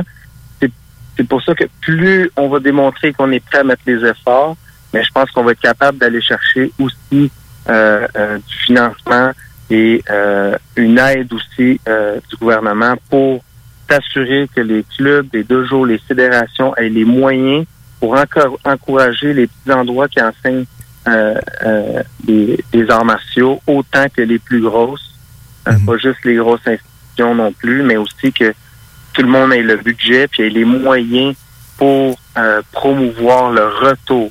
ok? Parce que ça n'a pas été facile, même avec les mesures qu'on avait installées à l'automne. C'était pas si facile de convaincre les gens que, que c'était sécuritaire, que c'était euh, sain de revenir et puis que c'était possible de le faire. On a eu euh, des, des bels exemples à l'automne de plusieurs clubs qui ont resté ouverts et puis euh, ça, ça, fonctionnait, mais au niveau de la rentabilité, je veux dire, de l'argent qui rentre, c'est sûr que c'était pas comme c'était au début. Donc, il va y avoir quelque chose à faire là. Et puis, ce que j'ai ce que j'ai signifié, en fait, c'est que j'ai signifié qu'on allait aller voir nos membres, qu'on allait leur demander quels seraient leurs besoins euh, à, ce- niveau-là. On allait réfléchir nous aussi, puis on allait leur remettre euh, un autre série de, documents en diverses étapes, comme on le fait euh, pour le protocole de réouverture, puis qui signifie euh, les moyens qu'on a besoin, des demandes qui vont être écrites et bien détaillées sur comment ça va être possible de, de, le faire et quelle aide on va avoir besoin pour faire. Je pense que c'est très important. Est-ce que, euh, dis-moi Samuel, euh, euh, est-ce que tout ça, ça l'idée éventuellement pour toi de te lancer en politique, personnellement, est-ce que ça t'a effleuré l'esprit peut-être même avant ou peut-être plus maintenant parce que tu baignes un peu là-dedans? tu, on, on sent qu'il y a peut-être pas nécessairement eu et une grande écoute pour le, loisir, le sport. Euh, je pense que tous les politiciens admettent, ben oui, c'est important et tout ça, mais on sent pas qu'il y a vraiment d'efforts tant que ça qui a été mis dans le passé. Euh, et là, bon, on a quand même une ancienne olympienne de haut niveau euh, avec Madame Charret, mais toi, personnellement, c'est Samuel, est-ce que c'est quelque chose qui pourrait t'intéresser, le monde politique? Ben, je suis en plein dedans en ce moment. Ouais. Est-ce que tu pourrais même t'impliquer à un autre niveau éventuellement? Euh, ben, écoute, en ce moment, je suis avec l'association, euh, puis euh, je, suis là pour rester, puis on est on est là à bâtir. Je pense que l'association a un, l'association des arts martiaux du Québec a un potentiel très intéressant de développement. on est déjà on on est déjà à, on a été créé en décembre. Et euh, actuellement, on, on, est en train de discuter avec euh, justement le, cabinet de la ministre. Donc déjà, les choses hmm. bougent vite, ça avance euh, rapidement. Et puis, on a beaucoup de projets euh, pour l'association. Donc déjà, avec... Tu as beaucoup de pain sur la planche, là, toi et les autres. On a déjà beaucoup de pain sur la planche de ce côté-là. Euh, puis ça implique beaucoup euh, de faire de la politique, parce que faire de la hmm. politique, que dès que tu as une opinion ou tu, penses quelque chose, tu fais de la politique. la politique est aussi euh, partout à la fois. On parle de politique comme ceux qui décident, qui dirigent, mais la politique, c'est ça se passe aussi à tous les jours, dans tous les gestes qu'on pose. Puis l'association, on a, on a vraiment plein de projets, que ça se passe du côté amateur, du côté professionnel, au niveau récréatif, créer des, des, des plateformes où euh, tu aurais, euh, exemple, euh, tu pourrais aller sur la plateforme puis avoir euh, une description des arts martiaux qui se donnent à travers la province du Québec. À travers de ça, si tu veux, exemple, apprendre sur une telle ou telle discipline, tu cliques sur la discipline, tu aurais toute la liste des clubs ou dojos qui enseignent cette discipline-là. on a on a vraiment tellement d'idées et de choses à faire en arts martiaux au Québec pour représenter vraiment l'industrie et euh, elle est florissante, elle l'est pas actuellement, mais euh, elle peut le devenir si tout le monde se met ensemble, tout le monde met la main à la pâte. Ça, c'est le, travail, le, gros travail politique de l'association, c'est ça, c'est de mettre tout le monde ensemble dans toutes les disciplines et pour les mêmes raisons. Je pense que il est temps que ça se passe au Québec. C'est un des mandats principaux de l'association. Puis juste avec ça, j'en ai pour plusieurs années. Oui. à travailler avec l'association. La prochaine date à retenir, Samuel, c'est pas mal le 8 février. Oui. Euh, mais on sent que ça va être prolongé. Euh, je Bon, les, derniers points de presse du, euh, du premier ministre laissent entrevoir que le couvre-feu risque de perdurer. Euh, Est-ce que euh, est-ce que c'est possible, d'après toi, que les, les, les, cours d'arts martiaux peuvent redémarrer dès le 8 février ou il faut pas espérer du tout, il euh, faut s'attendre à ce que ce soit euh, plus tard? Pour le 8 février, euh, on attend tous les annonces. je pense que peut-être une partie, c'est-à-dire certaines certaines phases pourraient probablement être autorisés, euh, lesquels c'est difficile à dire avec ce qui se passe en ce moment. Mhm. Par contre, que moi je peux dire dans mon, euh, je, je mange pas de vin non plus, mais euh, je crois vraiment que quand on va atteindre après la relâche, je pense que c'est là que beaucoup de choses vont se mettre à débloquer, à mon avis. Je crois que le gouvernement attend la relâche. Euh, puis avec raison, l'année passée, il y a eu la relâche, puis après ça, ça, a été la, fermeture de la province, pratiquement le, 13 mars. Euh, mais euh, je crois que si on veut se mettre, je parlais tantôt en semaine, si on veut se mettre un, objectif encourageant pour tout le monde, je pense que ça serait réaliste de dire que d'ici après la relâche, les choses devraient bouger probablement un petit peu plus vite qu'on le pense. Donc, c'est pour ça que je crois qu'il faut se préparer euh, à ce niveau-là. Est-ce qu'entre-temps, vous vous concertez pour essayer de développer quelque chose? Parce que, euh, bon, néanmoins, il y a des moyens pour les gens de s'entraîner à la maison, on s'entend, c'est pas du tout optimal. C'est, mais euh, bon, euh, avec les, nouvelles technologies, peut-être même que certaines écoles pourraient trouver le moyen de continuer d'opérer, vraiment pas avec euh, les mêmes moyens, puis certainement pas, ça complique tout là. Mais bon, peut-être que ça pourrait permettre d'éponger, de, ben, d'aller chercher un peu de sous, puis peut-être de continuer à travailler avec des jeunes et même des moins jeunes, de, de les faire travailler est-ce qu'il y a une concertation pour essayer de développer des cours euh, via le web, par exemple, ou sur d'autres technologies? Ben, pour, euh, je te dirais que pour, euh, pour la, est-ce qu'il y a une concertation en ce moment? je pense que tout le monde a essayé, tout le monde a voulu mettre son grain de sel par rapport à ça, à chacun de son côté, au niveau des cours en ligne, comme tu mhm. parles en fait des cours sur vidéo. Par contre, je te dirais que l'industrie est pas mal d'accord sur le fait que on est des entreprises humaines, on est des entraîneurs, on est des, des athlètes, on est des pratiquants d'arts martiaux pour travailler avec avec l'humain. C'est pour être ensemble, pour être en groupe. Parce que le groupe, l'effet d'un groupe quand tu es dans une classe, il n'y a rien de tel pour t'aider à te dépasser, à t'amener à un autre niveau, et puis à voir les résultats aussi, et à te motiver aussi en même temps. Tandis que sur un écran, oui, tu vois tout le monde sur l'écran, ça va, ok, oui, c'est c'est bon en attendant. Ça fait une belle béquille, je te dirais, tu sais, mais mais euh, mais c'est pas là qu'on s'en va vraiment. Puis on veut se concentrer plus sur trouver l'espace. Puis c'est possible de le faire avec un espace de 2 mètres par 2 mètres. Pour ceux qui ont des locaux euh, assez grands, euh, ceux qui en ont moins, mais il faut, faut, faut improviser, il faut être créatif, il faut trouver des nouvelles plages horaires, il faut élargir nos plages horaires, il faut. Mais il faut se retrouver dans les mêmes salles, à distance, et puis s'entraîner. Par contre, c'est sûr qu'il faut aussi oublier certaines parties qui nous plaisaient dans l'entraînement. C'est-à-dire après, quand on jasait, quand on restait là, puis on parlait avec un tel, on parlait avec un ami, on, on discutait du, dernier mhm. combat du UFC ou du dernier combat ou du dernier championnat, ce qui est arrivé au dernier championnat. peut-être de, passer une soirée puis rouler avec 10 personnes différentes, puis le lendemain avec 10 autres différentes. Présentement, faut peut-être oublier ça. D'autant plus que ces 10, ces 10 personnes-là, peut-être que la veille, il y avait un cours de tango où ils dansaient avec plaisir. C'est ça. Faut, faut peut-être c'est triste à dire parce que c'est ce qui est plaisant en fait de rouler avec plein de monde, une variété, d'échanger. Puis c'est moi c'est une des choses que j'adore avec le jiu brésilien par exemple, c'est sur les tatamis tout le monde est égal, peu importe ta couleur, ta race, peu importe euh, ta hiérarchie sociale, t'as beaucoup d'argent ou pas.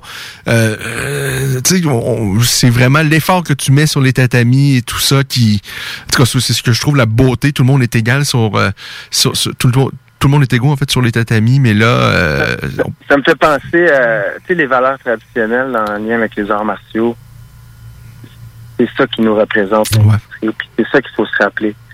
Puis tu, tu, fais lien avec ça, puis euh, qu'il faut vraiment, je crois, c'est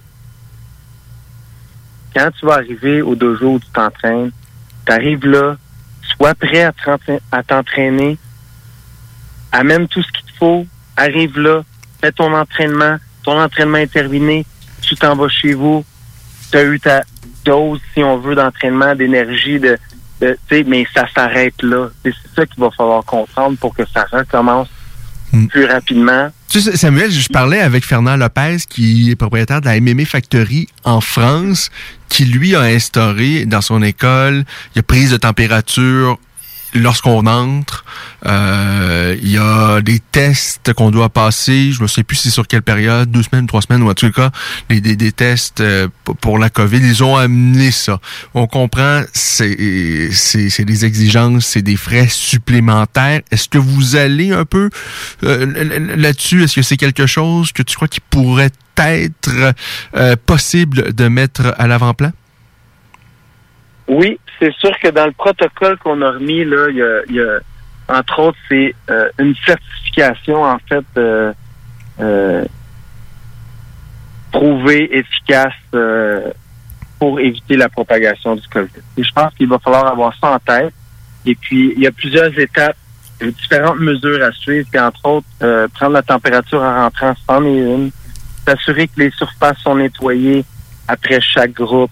S'assurer que les gens amènent leur effet personnel. S'assurer que tout est nettoyé, tout ce que tu as utilisé comme, comme équipement, c'est nettoyé dès que tu as quitté pour le prochain groupe qui va suivre ensuite. Puis le prochain groupe, ben, il peut pas être là dans la même salle en même temps pendant que tu es là. Il va devoir attendre son tour. Il va devoir attendre euh, que le groupe est terminé. Puis un coup que le groupe est terminé, le groupe est sorti, un autre groupe arrive, un groupe s'en vient s'entraîner. C'est un défi de logistique qui est très grand et qui demande beaucoup de préparation, mais c'est possible de le faire. Il faut suivre les étapes et puis c'est vraiment ça qu'on a mis de l'avant dans notre protocole, c'est-à-dire les surfaces de nettoyage, la prise en charge et un guide euh, dans le cas que quelqu'un a été déclaré COVID, euh, un aide-mémoire aussi pour les employés, euh, une déclaration comme quoi tout le monde qui travaille ou qui est dans l'espace d'entraînement est mis au courant des mesures qu'on doit prendre et, euh, et une, at- une attention particulière sur les différentes mesures pour éviter la propagation. Et ça, c'est vraiment une chose qu'on a vraiment établie avec différents principes dans ce qu'on a remis euh, au gouvernement. Un des principes, euh, c'est euh, avoir des guides et des structures pour, pour euh, bien, bien reprendre l'entraînement en arts martiaux. Au niveau individuel et en groupe, c'est sûr qu'il va falloir s'adapter, mais c'est possible de le faire tant qu'on le fait d'une bonne façon et puis qu'on s'assure qu'on n'augmente pas euh, le niveau de risque en retournant à l'entraînement. Ça, ça va être très important aussi. Euh, il va falloir aussi suivre les directives de la santé publique à la mesure qu'on ouvre et, et, être à jour à ce niveau-là. C'est, c'est l'outil d'information qu'on veut donner aux gens. Et puis, euh, on a tout mis ça en place dans notre, dans notre, dans notre démarche au niveau du gouvernement. Et c'est ce type d'information-là que euh, les places, les salles d'entraînement doivent avoir, puis doivent le mettre en place. Des, en- des enseignes, des flèches pour la circulation.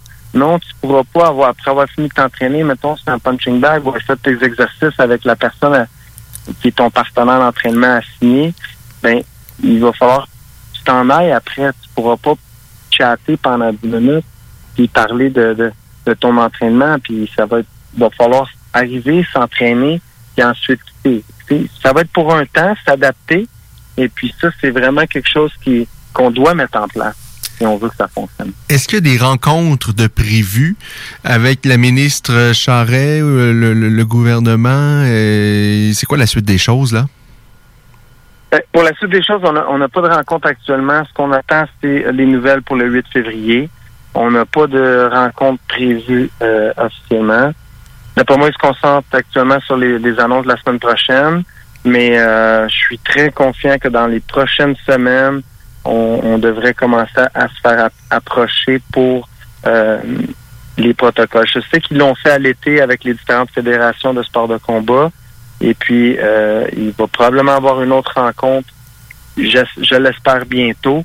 Et euh, on va les relancer aussi pour être mis au courant de, de, euh, des protocoles et des façons de faire. Euh, je pense que tout le monde est d'accord, mais après, comment les mettre en place, je pense que ça demande de la préparation. Donc, on doit absolument euh, se rencontrer et euh, être capable de- d'informer nos membres de ce qui va s'en venir et de ce qui peut s'en venir, c'est-à-dire l'ouverture des clubs et dojos à travers la province. Euh, Parlons peut-être de d'autres dossiers. Moi, il y en a un qui me tient particulièrement à cœur. Je ne sais pas si ça fait partie euh, des dossiers qui est sur euh, ta table de chevet, Samuel. C'est certainement un dossier que, que Philippe Allaire Landreville a abordé avec vous. Je pense qu'il fait partie également de l'association.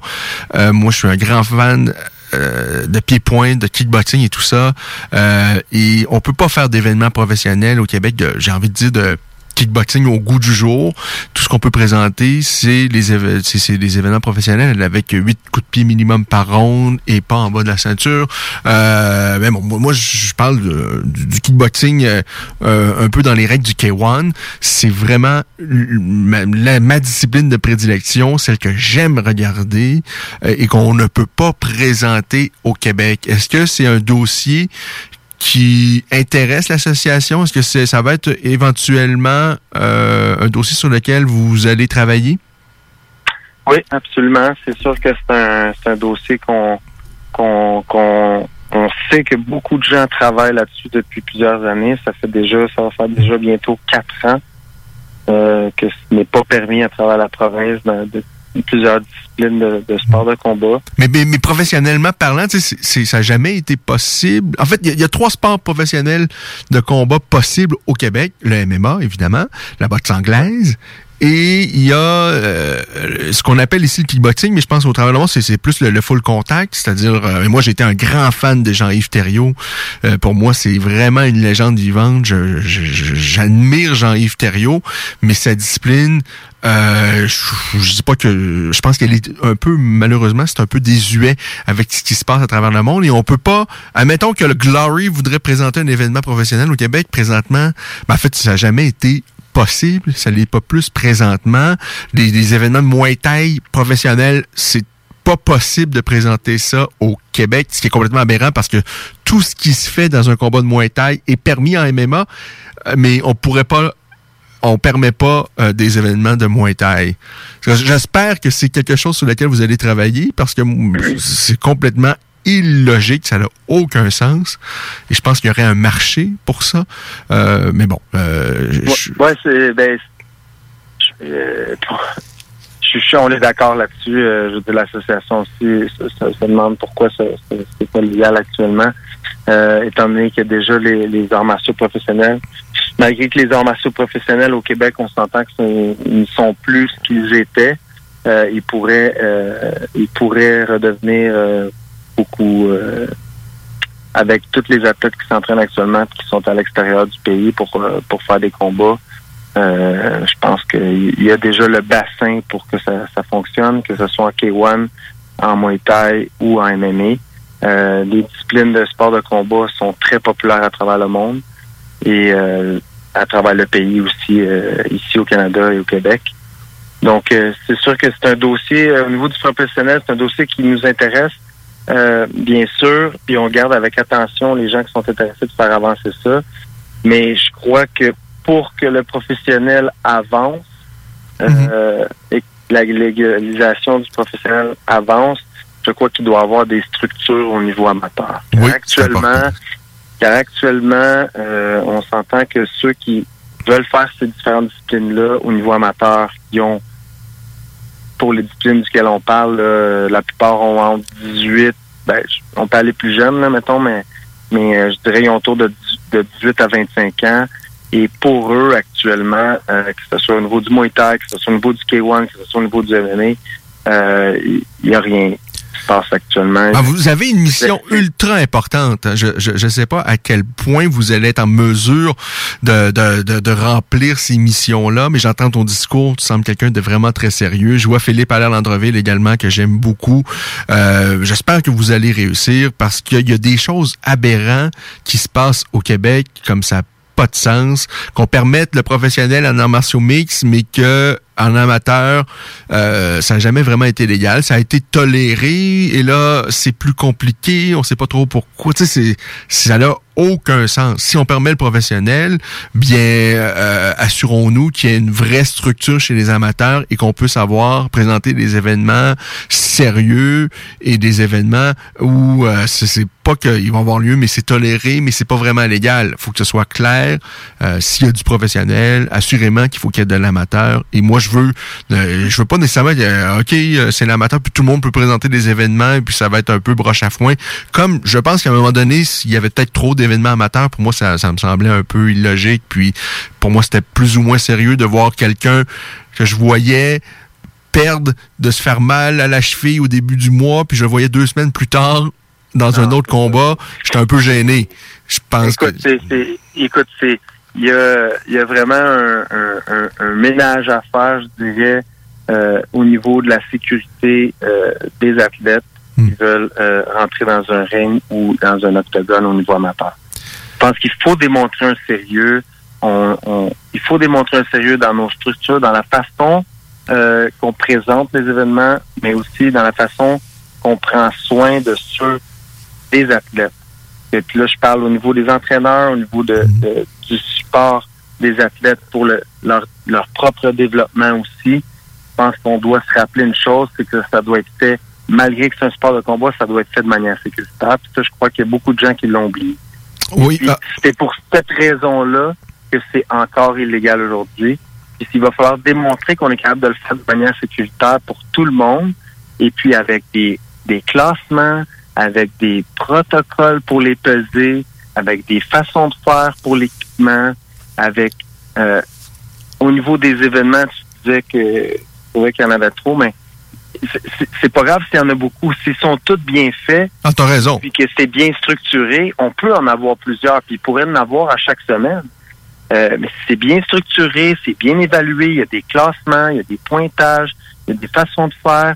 Euh, tu peux pas, il y a des protocoles au niveau des commotions cérébrales. Oui. Euh, il y a tellement de choses importantes. Tu sais, Samuel, tu as vu certainement dix fois plus d'événements que moi amateur, mais moi, je me souviens et euh, j'étais bien content de voir le sympathique Fernand Morneau. Il est bien gentil, mais je l'ai vu un jour, je l'ai vu arbitrer un combat, puis lui, euh, un, un combat en Beauce, mais ça avait aucun sens. Euh, en tout il y avait un étranglement triangulaire. C'était dans un ring qui était dans l'extrémité d'un dans un coin de ring. Et lui, il était à- il était à- dans l'autre coin. Lui, c'est le- l'espèce de fédération euh, qui se posait superviser ça.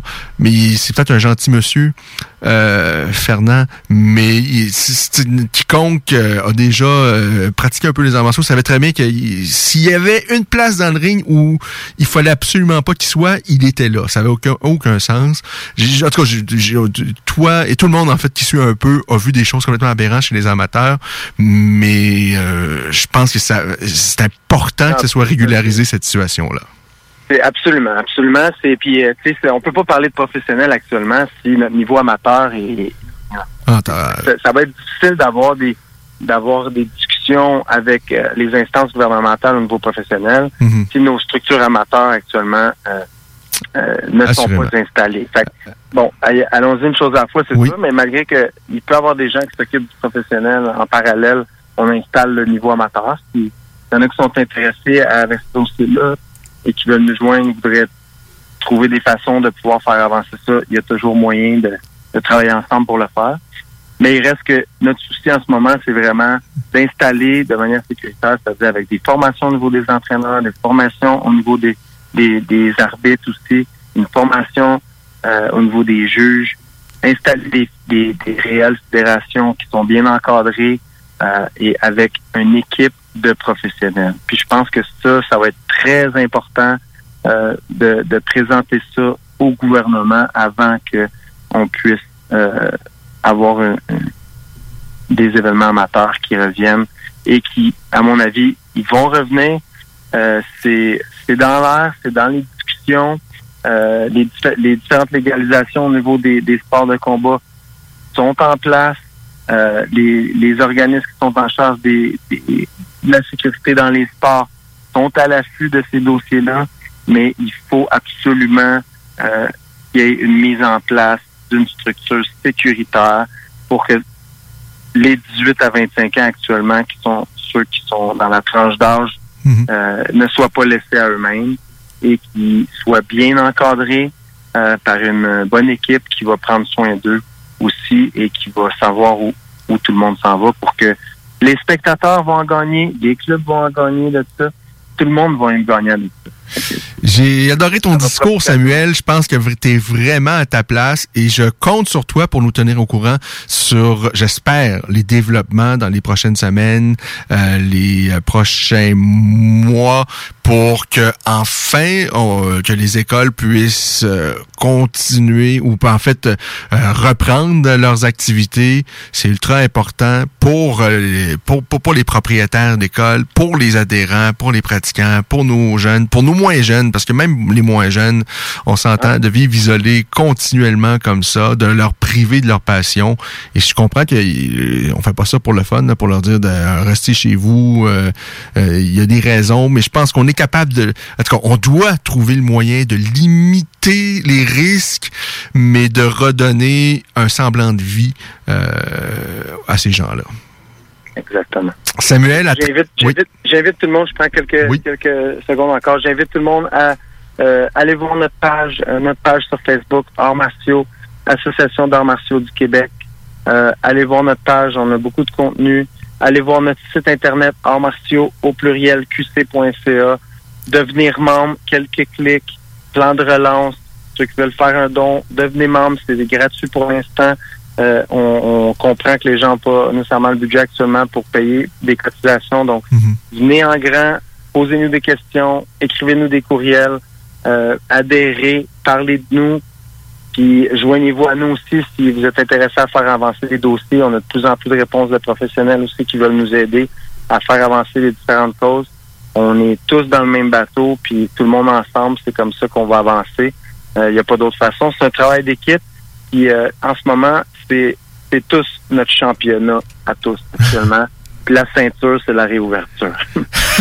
Hey, un grand merci, Samuel. Un grand merci. plaisir, à très bientôt.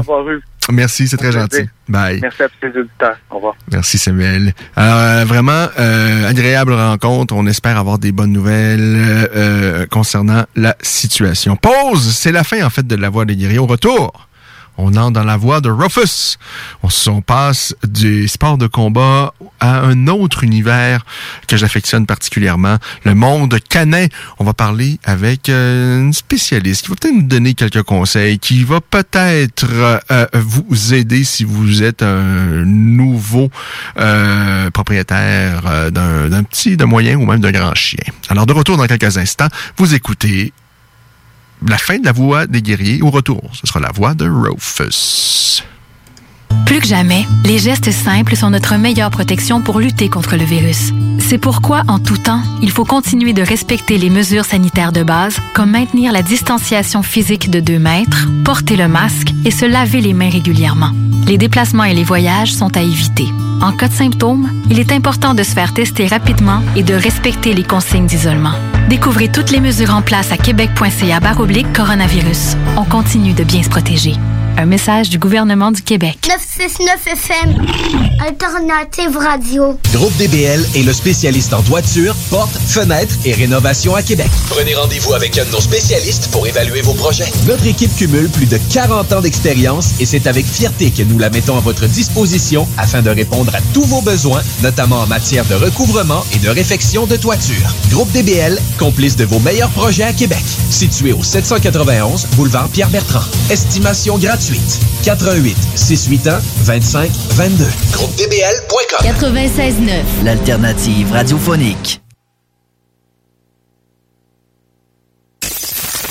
Possèdes une entreprise? T'aimerais avoir un spot publicitaire sonore de 10, 15 ou 30 secondes pour la radio, la télé ou tes vidéos promotionnelles? Contacte Quasar Productions. Le son à ton image. Q-U-A-S-A-R Productions.ca. Vous êtes un concepteur, fabricant, installateur d'armoires de cuisine et Robotique est un manufacturier de cabinets sur mesure et livré, préassemblé par vos équipes avec très peu de formation nécessaire. Nos équipements à la fine pointe de la technologie, combinés à un processus de fabrication 100% robotisé, va vous procurer un avantage unique et inégalé dans notre industrie qui demande toute votre créativité et votre savoir-faire pour vous démarquer de la compétition. Notre efficacité au service de votre passion. Profitez de nos rabais nouveaux clients sur votre première commande. Contactez-nous au 88 836 6000 ou visitez la page Facebook de la station CGMD 969 pour plus de détails. Qui dit nouvelle année, dit temps des traditionnelles résolutions. Ne perdez pas vos bonnes habitudes et continuez de bien vous informer grâce au Journal de Lévis.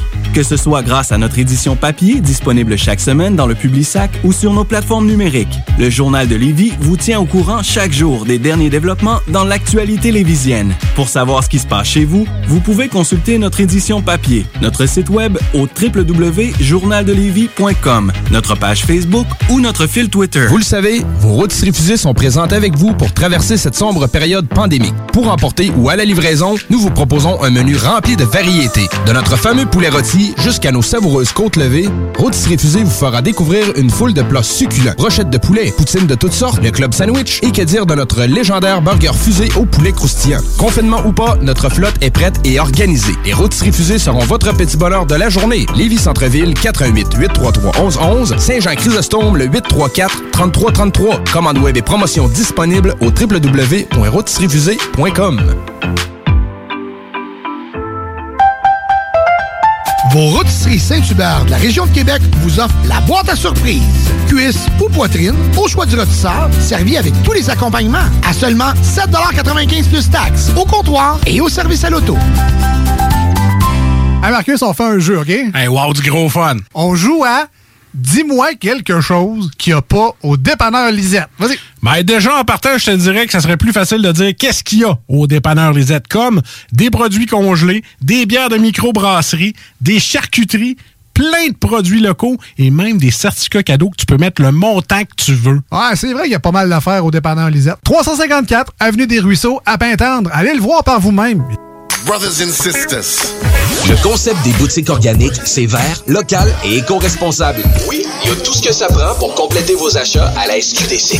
Avis d'ouverture. Heureux de vous annoncer que nous sommes ouverts à vous vendre nos produits suivant un protocole bien établi selon les directives gouvernementales. Nous prenons donc les commandes téléphoniques en appelant au 88 903 4666. Vous pouvez aussi vous présenter à l'extérieur de la boutique pour effectuer une commande et nous livrons vos items en bordure du magasin.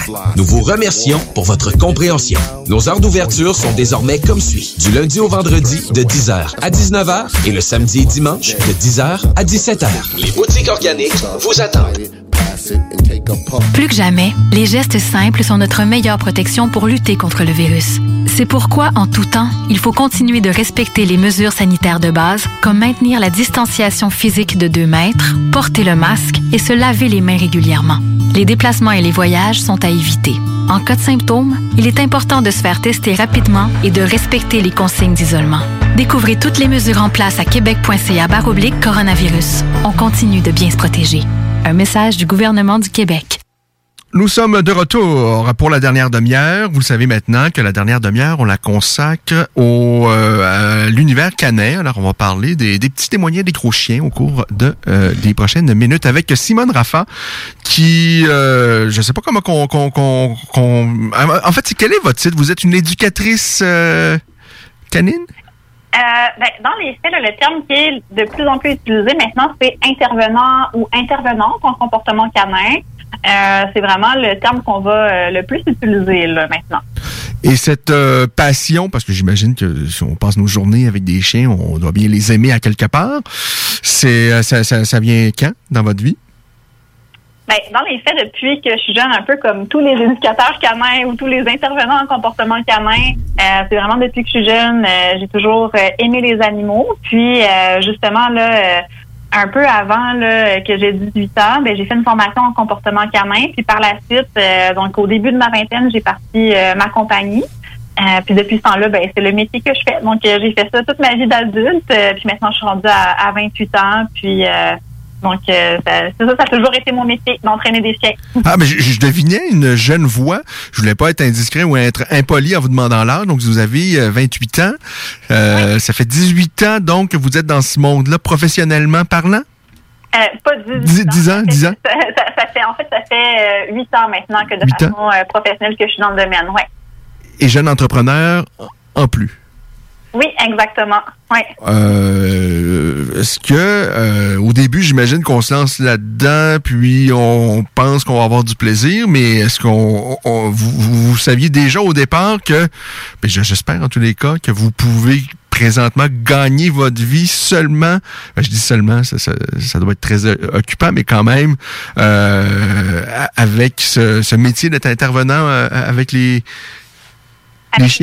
Ouais. Euh, oui, définitivement. Je sais que ça peut sembler euh, surprenant pour euh, beaucoup de personnes là, qu'on puisse gagner sa vie ainsi, mais oui, là, définitivement, c'est le cas. Dans le fond, c'est le cas depuis la première année que j'ai commencé à travailler dans le domaine. là. Donc, euh, dès la première année, ben, j'ai euh, j'ai par la suite commencé à déléguer des contrats à d'autres personnes et tout et tout. Là. Puis, euh, si euh, on sait bien s'y prendre pour pouvoir se positionner dans le marché, ben, à ce moment-là, on peut euh, on peut très bien en vivre, là, même si euh, ça a l'air d'être un, drôle de métier, là, puis un, métier qu'on voit un petit peu moins souvent passer. Mais euh, oui, en effet, on peut très bien en, on peut très bien en vivre. Euh, Il y a un site web également qui s'appelle Domaine Maître, dont vous êtes la fondatrice. c'est votre site web. Est-ce que c'est le nom également de votre entreprise? C'est le nom, c'est le nom du site web. Euh, puis, euh, dans le fond, nous, qu'est-ce qu'on offre essentiellement, c'est de la formation pour les professionnels, donc que ce soit les vétérinaires, que ce soit les intervenants en comportement canin. D'ailleurs, avant la pandémie, je me déplaçais plusieurs fois par année en Europe pour offrir des formations. Puis sinon, on a une plateforme de cours en ligne, donc euh, durant la pandémie, ben c'est vraiment euh, qu'est-ce qui a pris le dessus là, un petit peu au niveau de l'offre de service, même si ça a toujours été un de nos services les plus populaires. Ben là vraiment là c'est vraiment euh, euh, c'est vraiment qu'est-ce qui nous permet de survivre pendant ce temps-là. Mais sinon avant qu'est-ce qu'on faisait? C'était plus euh, de la consultation à domicile ou des cours en groupe par exemple.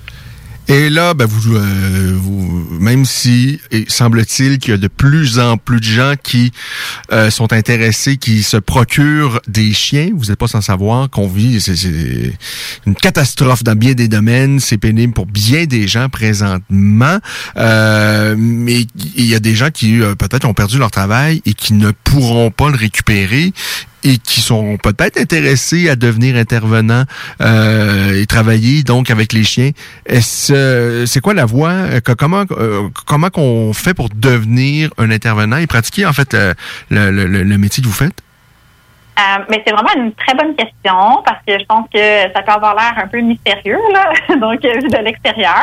Euh, puis ça peut en- encore plus sembler mystérieux quand on veut le devenir si on fait des recherches, parce qu'au final, il n'y a aucune formation qui est accréditée par le euh, ministère de l'Éducation. Les formations sont privées, puis dans les faits, ben, tout le monde peut dire qu'il est intervenant en comportement canin ou dresseur de chien ou éducateur canin après avoir écouté euh, 30 secondes de vidéo sur YouTube. C'est qu'est-ce qui fait en sorte que le métier peut être euh, aussi euh, palpitant parce que ça demande dans les faits beaucoup de formation que décevant parfois quand on voit qu'est-ce qui est offert sur le marché vu justement le manque euh, de réglementation.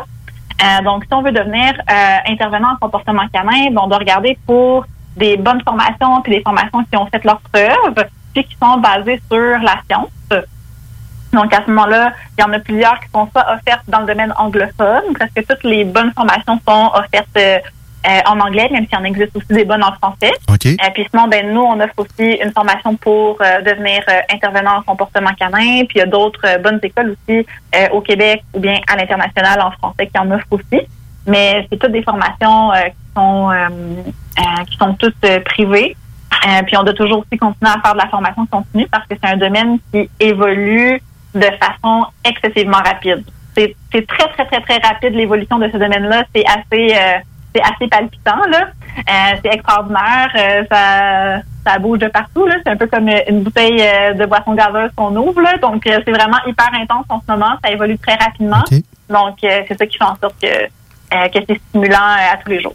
Donc, vous offrez cette possibilité-là. là. Quelqu'un, euh, un jeune ou peut-être même un moins jeune, quelqu'un qui a perdu son travail ou quelqu'un qui se lance dans le domaine euh, du, du- du travail présentement, vous, domaine maître, vous avez cette, vous donnez cette opportunité-là, vous offrez des cours pour, les- Exactement. pour Donc, euh, même des gens qui ont aucune connaissance là, à la base.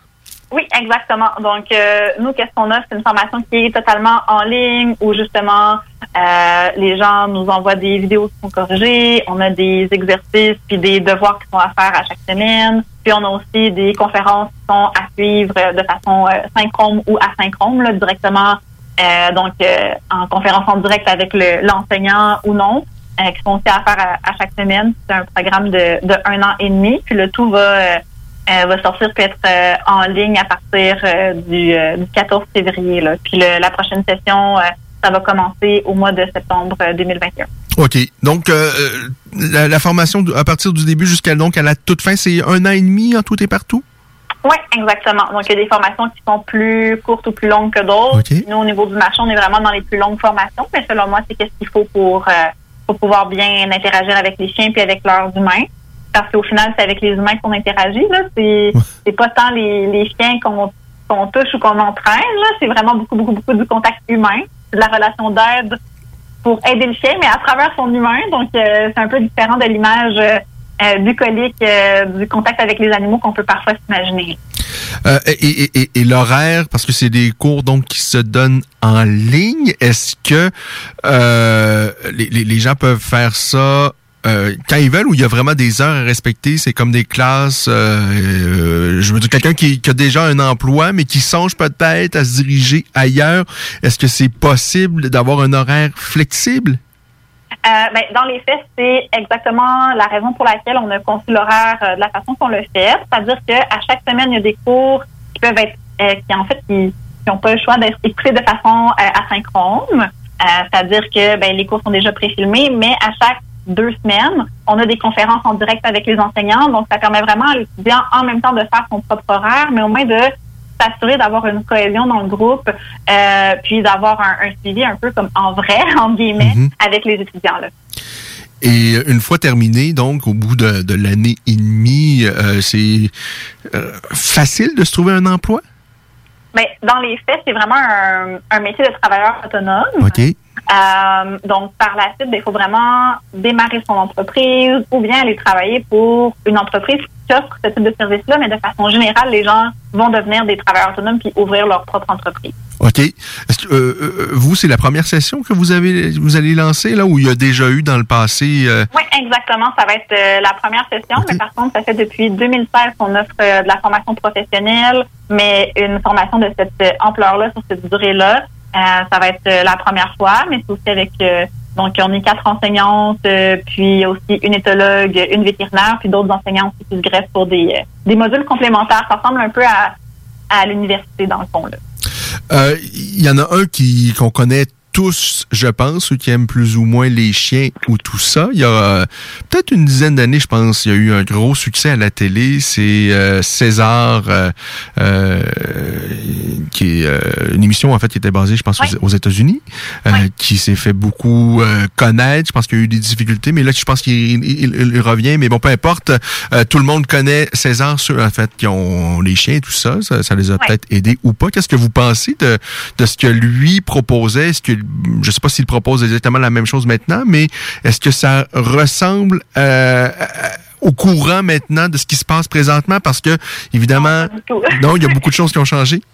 Ouais, ben ça, ça a beaucoup changé. Puis même, euh, même il y a 10 ans, là, il y avait des techniques déjà euh, plus avancées là, que ça, que qu'est-ce que lui, euh, que qu'est-ce que lui fait. Puis je pense vraiment que c'est toujours euh, possible de s'améliorer. Puis c'est particulièrement le cas pour ce- pour cette émission-là, je dois avouer. Euh, donc, euh, je pense qu'il y a souvent une, une grande différence entre qu'est-ce qu'on fait dans la vraie vie puis qu'est-ce qui est montré à la télévision. Puis je pense qu'ici, c'en est un, un bon exemple. Puis je pense qu'on doit vraiment s'inspirer des, des bonnes techniques qui mettent l'animal en réussite et non en échec, puis de pas faire la promotion de, de méthodes qui intimident de l'animal, puis qui, fait- qui font juste créer plus de conflits. Là, ici, ça me vient de sources euh, non officielles, mais donc euh, moi, qu'est-ce que j'ai toujours entendu dire, c'est que les, les morsures euh, augmentaient, là, puis qu'on avait euh, beaucoup d'appels euh, pour des cas de morsure quand les émissions euh, de, de Monsieur Milan passaient, là, parce que les gens essayaient ça à la maison, puis par la suite, euh, il se passe des accidents. Donc, euh, donc, je dois avouer que je sais pas si c'est le, le, le bon genre de méthode à, dont faire la promotion. Euh, vous avez travaillé. Est-ce que lorsqu'on est, euh, lorsqu'on occupe ce que vous faites présentement, est-ce qu'on travaille avec quelques races de chiens ou vous, pouvez travailler avec à peu près n'importe quelle race euh, de chien? On peut travailler avec toutes les races de chiens. Donc euh, là-dessus, il n'y a pas de il a pas de différence. Eh, Mais est-ce qu'on doit s'adapter ou c'est exactement les mêmes méthodes qui marchent avec toutes les races? Euh, ben, les méthodes de base vont être les mêmes, c'est-à-dire de venir euh, renforcer les comportements qu'on souhaite voir apparaître davantage, de venir changer l'émotion, de venir utiliser des techniques de base au niveau euh, éducatif. Mais par contre, oui, en effet, chaque race va avoir certaines tendances qui vont être différentes. Par exemple, au niveau énergétique, au niveau du type de motivation qui va davantage les intéresser. Euh, donc, à ce moment-là, oui, en effet, euh, ça peut être très, euh, ça peut être différent là, de- d'une race à l'autre, mais surtout, qu'est-ce qui est important, c'est d'observer l'individu, parce que même d'une race à l'autre ou dans une même race, on va avoir des individus qui vont être totalement différents. Donc, euh, c'est vraiment un métier où on apprend à ne pas poser d'étiquettes euh, euh, rapidement, puis à apprendre à observer, puis d'apprendre à, à regarder chien pour qu'est-ce qu'il est, puis qu'est-ce que lui aime, puis qu'est-ce qui va le motiver, euh, puis qu'est-ce qui va nous permettre de, de le mettre dans un état de réussite et de progresser avec lui. Euh, ben, J'imagine que vous avez euh, un chien à la maison. Euh, oui, j'en ai quatre. Oh, quatre chiens. Quelle race? J'ai deux bergers belges malinois.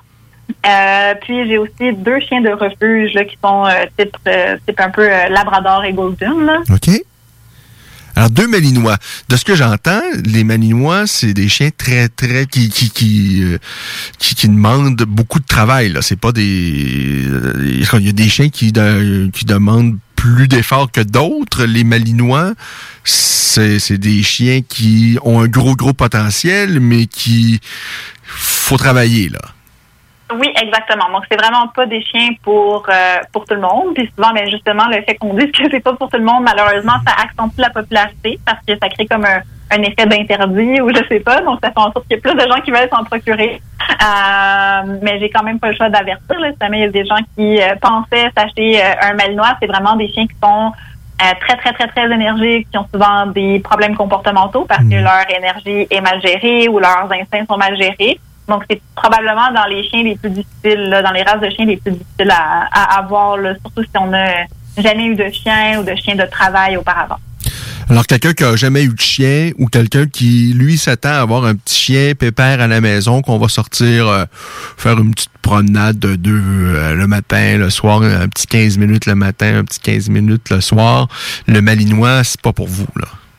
Ben non, absolument pas. Puis j'ajouterais même que n'importe quel chien aurait besoin de plus que deux fois 15 minutes de promenade par jour. Là. Je conseillerais vraiment un, au minimum un- une heure euh, par jour là, pour tous les chiens. C'est sûr que ça peut dépendre des conditions climatiques, mais sinon, euh, ouais, je trouve que souvent, elles sont un peu négligées nos chiens au niveau des au niveau des sorties et au niveau des promenades. Euh, euh, euh, nous, à date, on a, c'est notre troisième émission qu'on consacre euh, donc euh, aux, chiens. Dans le premier épisode, on a parlé du berger de, de Beauce. Le deuxième, euh, euh, une race que je pense que plusieurs en tout cas, moi, je, je, connaissais plus ou moins. Tout ce que je connaissais de l'animal, c'était son élégance. Je le trouve très élégant. C'est le Rhodesian Ridgeback. Euh, qui je pense aussi, ce sont quand même deux chiens qui, un peu à l'instar du Malinois, euh, c'est des chiens de travail, c'est des chiens en fait qui, euh, ça prend vraiment des propriétaires qui sont prêts à relever un défi, un vrai défi. Euh, est-ce que le, est-ce que le, commun du mortel peut avoir un malinois où vraiment ça prend quelqu'un qui euh, qui sait que ça va être un grand défi et qui va faire affaire avec un éducateur ou un intervenant euh, canin comme vous? Ben moi, je conseillerais que ça soit vraiment pas donc le premier chien de la personne, puis que la personne ait déjà des connaissances en éducation canine. Là. Donc, c'est vraiment qu'est-ce que je conseillerais. Puis de prime abord, je dirais que non, c'est pas un chien pour le pour le commun des mortels. À la base, c'est vraiment des chiens qui ont été sélectionnés pour des sports de compétition hyper hyper intenses ou pour être des chiens militaires qui ont aucune fin. Donc, c'est des chiens qui ont vraiment euh, beaucoup d'énergie, beaucoup d'intensité. Puis, si c'est pas bien canalisé, euh, ça crée beaucoup de problématiques. Par exemple, en Europe, euh, les refuges où justement les bergers belges sont vraiment populaires et connus, là où ils ont été euh, justement sélectionnés et créés. Ben là, on peut s'apercevoir que les refuges en débordent. Donc, parce que c'est vraiment des chiens qui sont difficiles. Euh, pourquoi vous avez euh, jeté votre dévolu sur le, le Malinois? Pour euh, le, le- le- défi ou évidemment c'est une belle bête et tout ça. Pourquoi votre choix s'est arrêté sur cette race-là? Euh, ben, c'est vraiment au niveau de l'intensité qu'on peut venir obtenir au travail. Puis c'est aussi parce que ça m'a toujours attiré tout ce qui avait rapport justement aux compétitions canines. Puis, ben, dans le fond, d'avoir un, un berger belge, ben, ça nous permet vraiment d'avoir à prime abord un bon instinct, une bonne, euh, dans le fond, volonté au travail, qu'on aurait peut-être moins chez d'autres races de chiens, puis que les propriétaires de chiens normaux auront peut-être un peu moins besoin. C'est un chien polyvalent qui peut toucher à peu près à tous les sports euh, canins? Euh, oui, définitivement. Ça dépend toujours de chaque lignée parce que les chiens euh, qui vont qui vont avoir une anatomie ou une morphologie un petit peu différente, là, même au sein de la même race. Mais oui, de façon générale, ils sont très polyvalents. Est-ce que est-ce que cette race-là, c'est, la race qui, que, est-ce que vous vous imaginez avoir d'autres races éventuellement où il y aura toujours un Malinois chez vous? Mais je pense que ça va toujours être euh, ouais dans le, je pense que Malinois ça va toujours euh, ça va toujours être pour moi dans les euh, dans les grands gagnants c'est sûr que moi j'aime des chiens qui sont très, très volontaires euh, au travail, euh, coopératifs avec l'humain, puis très, très intenses. Donc, ça, c'est sûr que ça va toujours être dans, dans mes critères. Puis, cette race-là, ben, ça tombe pile poil là-dedans. Moi, je dois dire, j'ai deux chiens, mais j'ai pas un attachement particulier avec une, une race. Par contre, si, si, si je m'écoutais, euh, je m'aurais euh, je m'aurais acheté un berger de Beauce après mon premier épisode, puis un, un Rhodesian après le deuxième. Je trouve que ce sont des bêtes magnifiques. Euh, mais là, j'en ai deux, puis c'est suffisant. Et euh, c'est beaucoup de euh, travail. Un, un jeune chiot, là, j'avais oublié comment ça peut être quand même... C'est du travail, là. Il y a beaucoup de... Et là, il y a beaucoup de gens avec cette pandémie-là et qui euh, sont de plus en plus intéressés. Et apparemment, c'est la folie que euh, y a des gens peut-être avec euh, mal intentionnés qui en profitent pour monter les prix et euh, bon, ce sont pas des véritables, euh, parce que ce sont pas des, éleveurs euh, très rigoureux ou très sérieux. Euh, ça, ça veut dire que vous allez avoir beaucoup de travail dans les prochaines années, Simone? Euh, ben oui, mais c'est une bonne et une mauvaise nouvelle. Non, c'est c'est pas une bonne chose. raison. Oui. C'est ça, c'est comme si euh, comme une compagnie en sinistre euh, pouvait se réjouir qu'il y ait des inondations dans sa région. Tu sais, C'est euh, c'est ça, c'est- on a du travail, mais c'est pas le, le beau du travail. Tu sais, C'est pas de c'est ce qu'on aime mieux toujours faire, c'est d'agir au niveau de la prévention, d'apprendre des nouveaux comportements, mais pas euh, tu sais, là, on s'attend vraiment à- puis on le vit déjà, mais à une épidémie d'agression, de problèmes de réaction en laisse, euh, de problèmes euh, justement d'irritabilité à la maison, de il va avoir euh, ouais, c'est ça. Donc ça, on le vit déjà, puis on peut s'attendre que ça, ça va empirer avec le temps.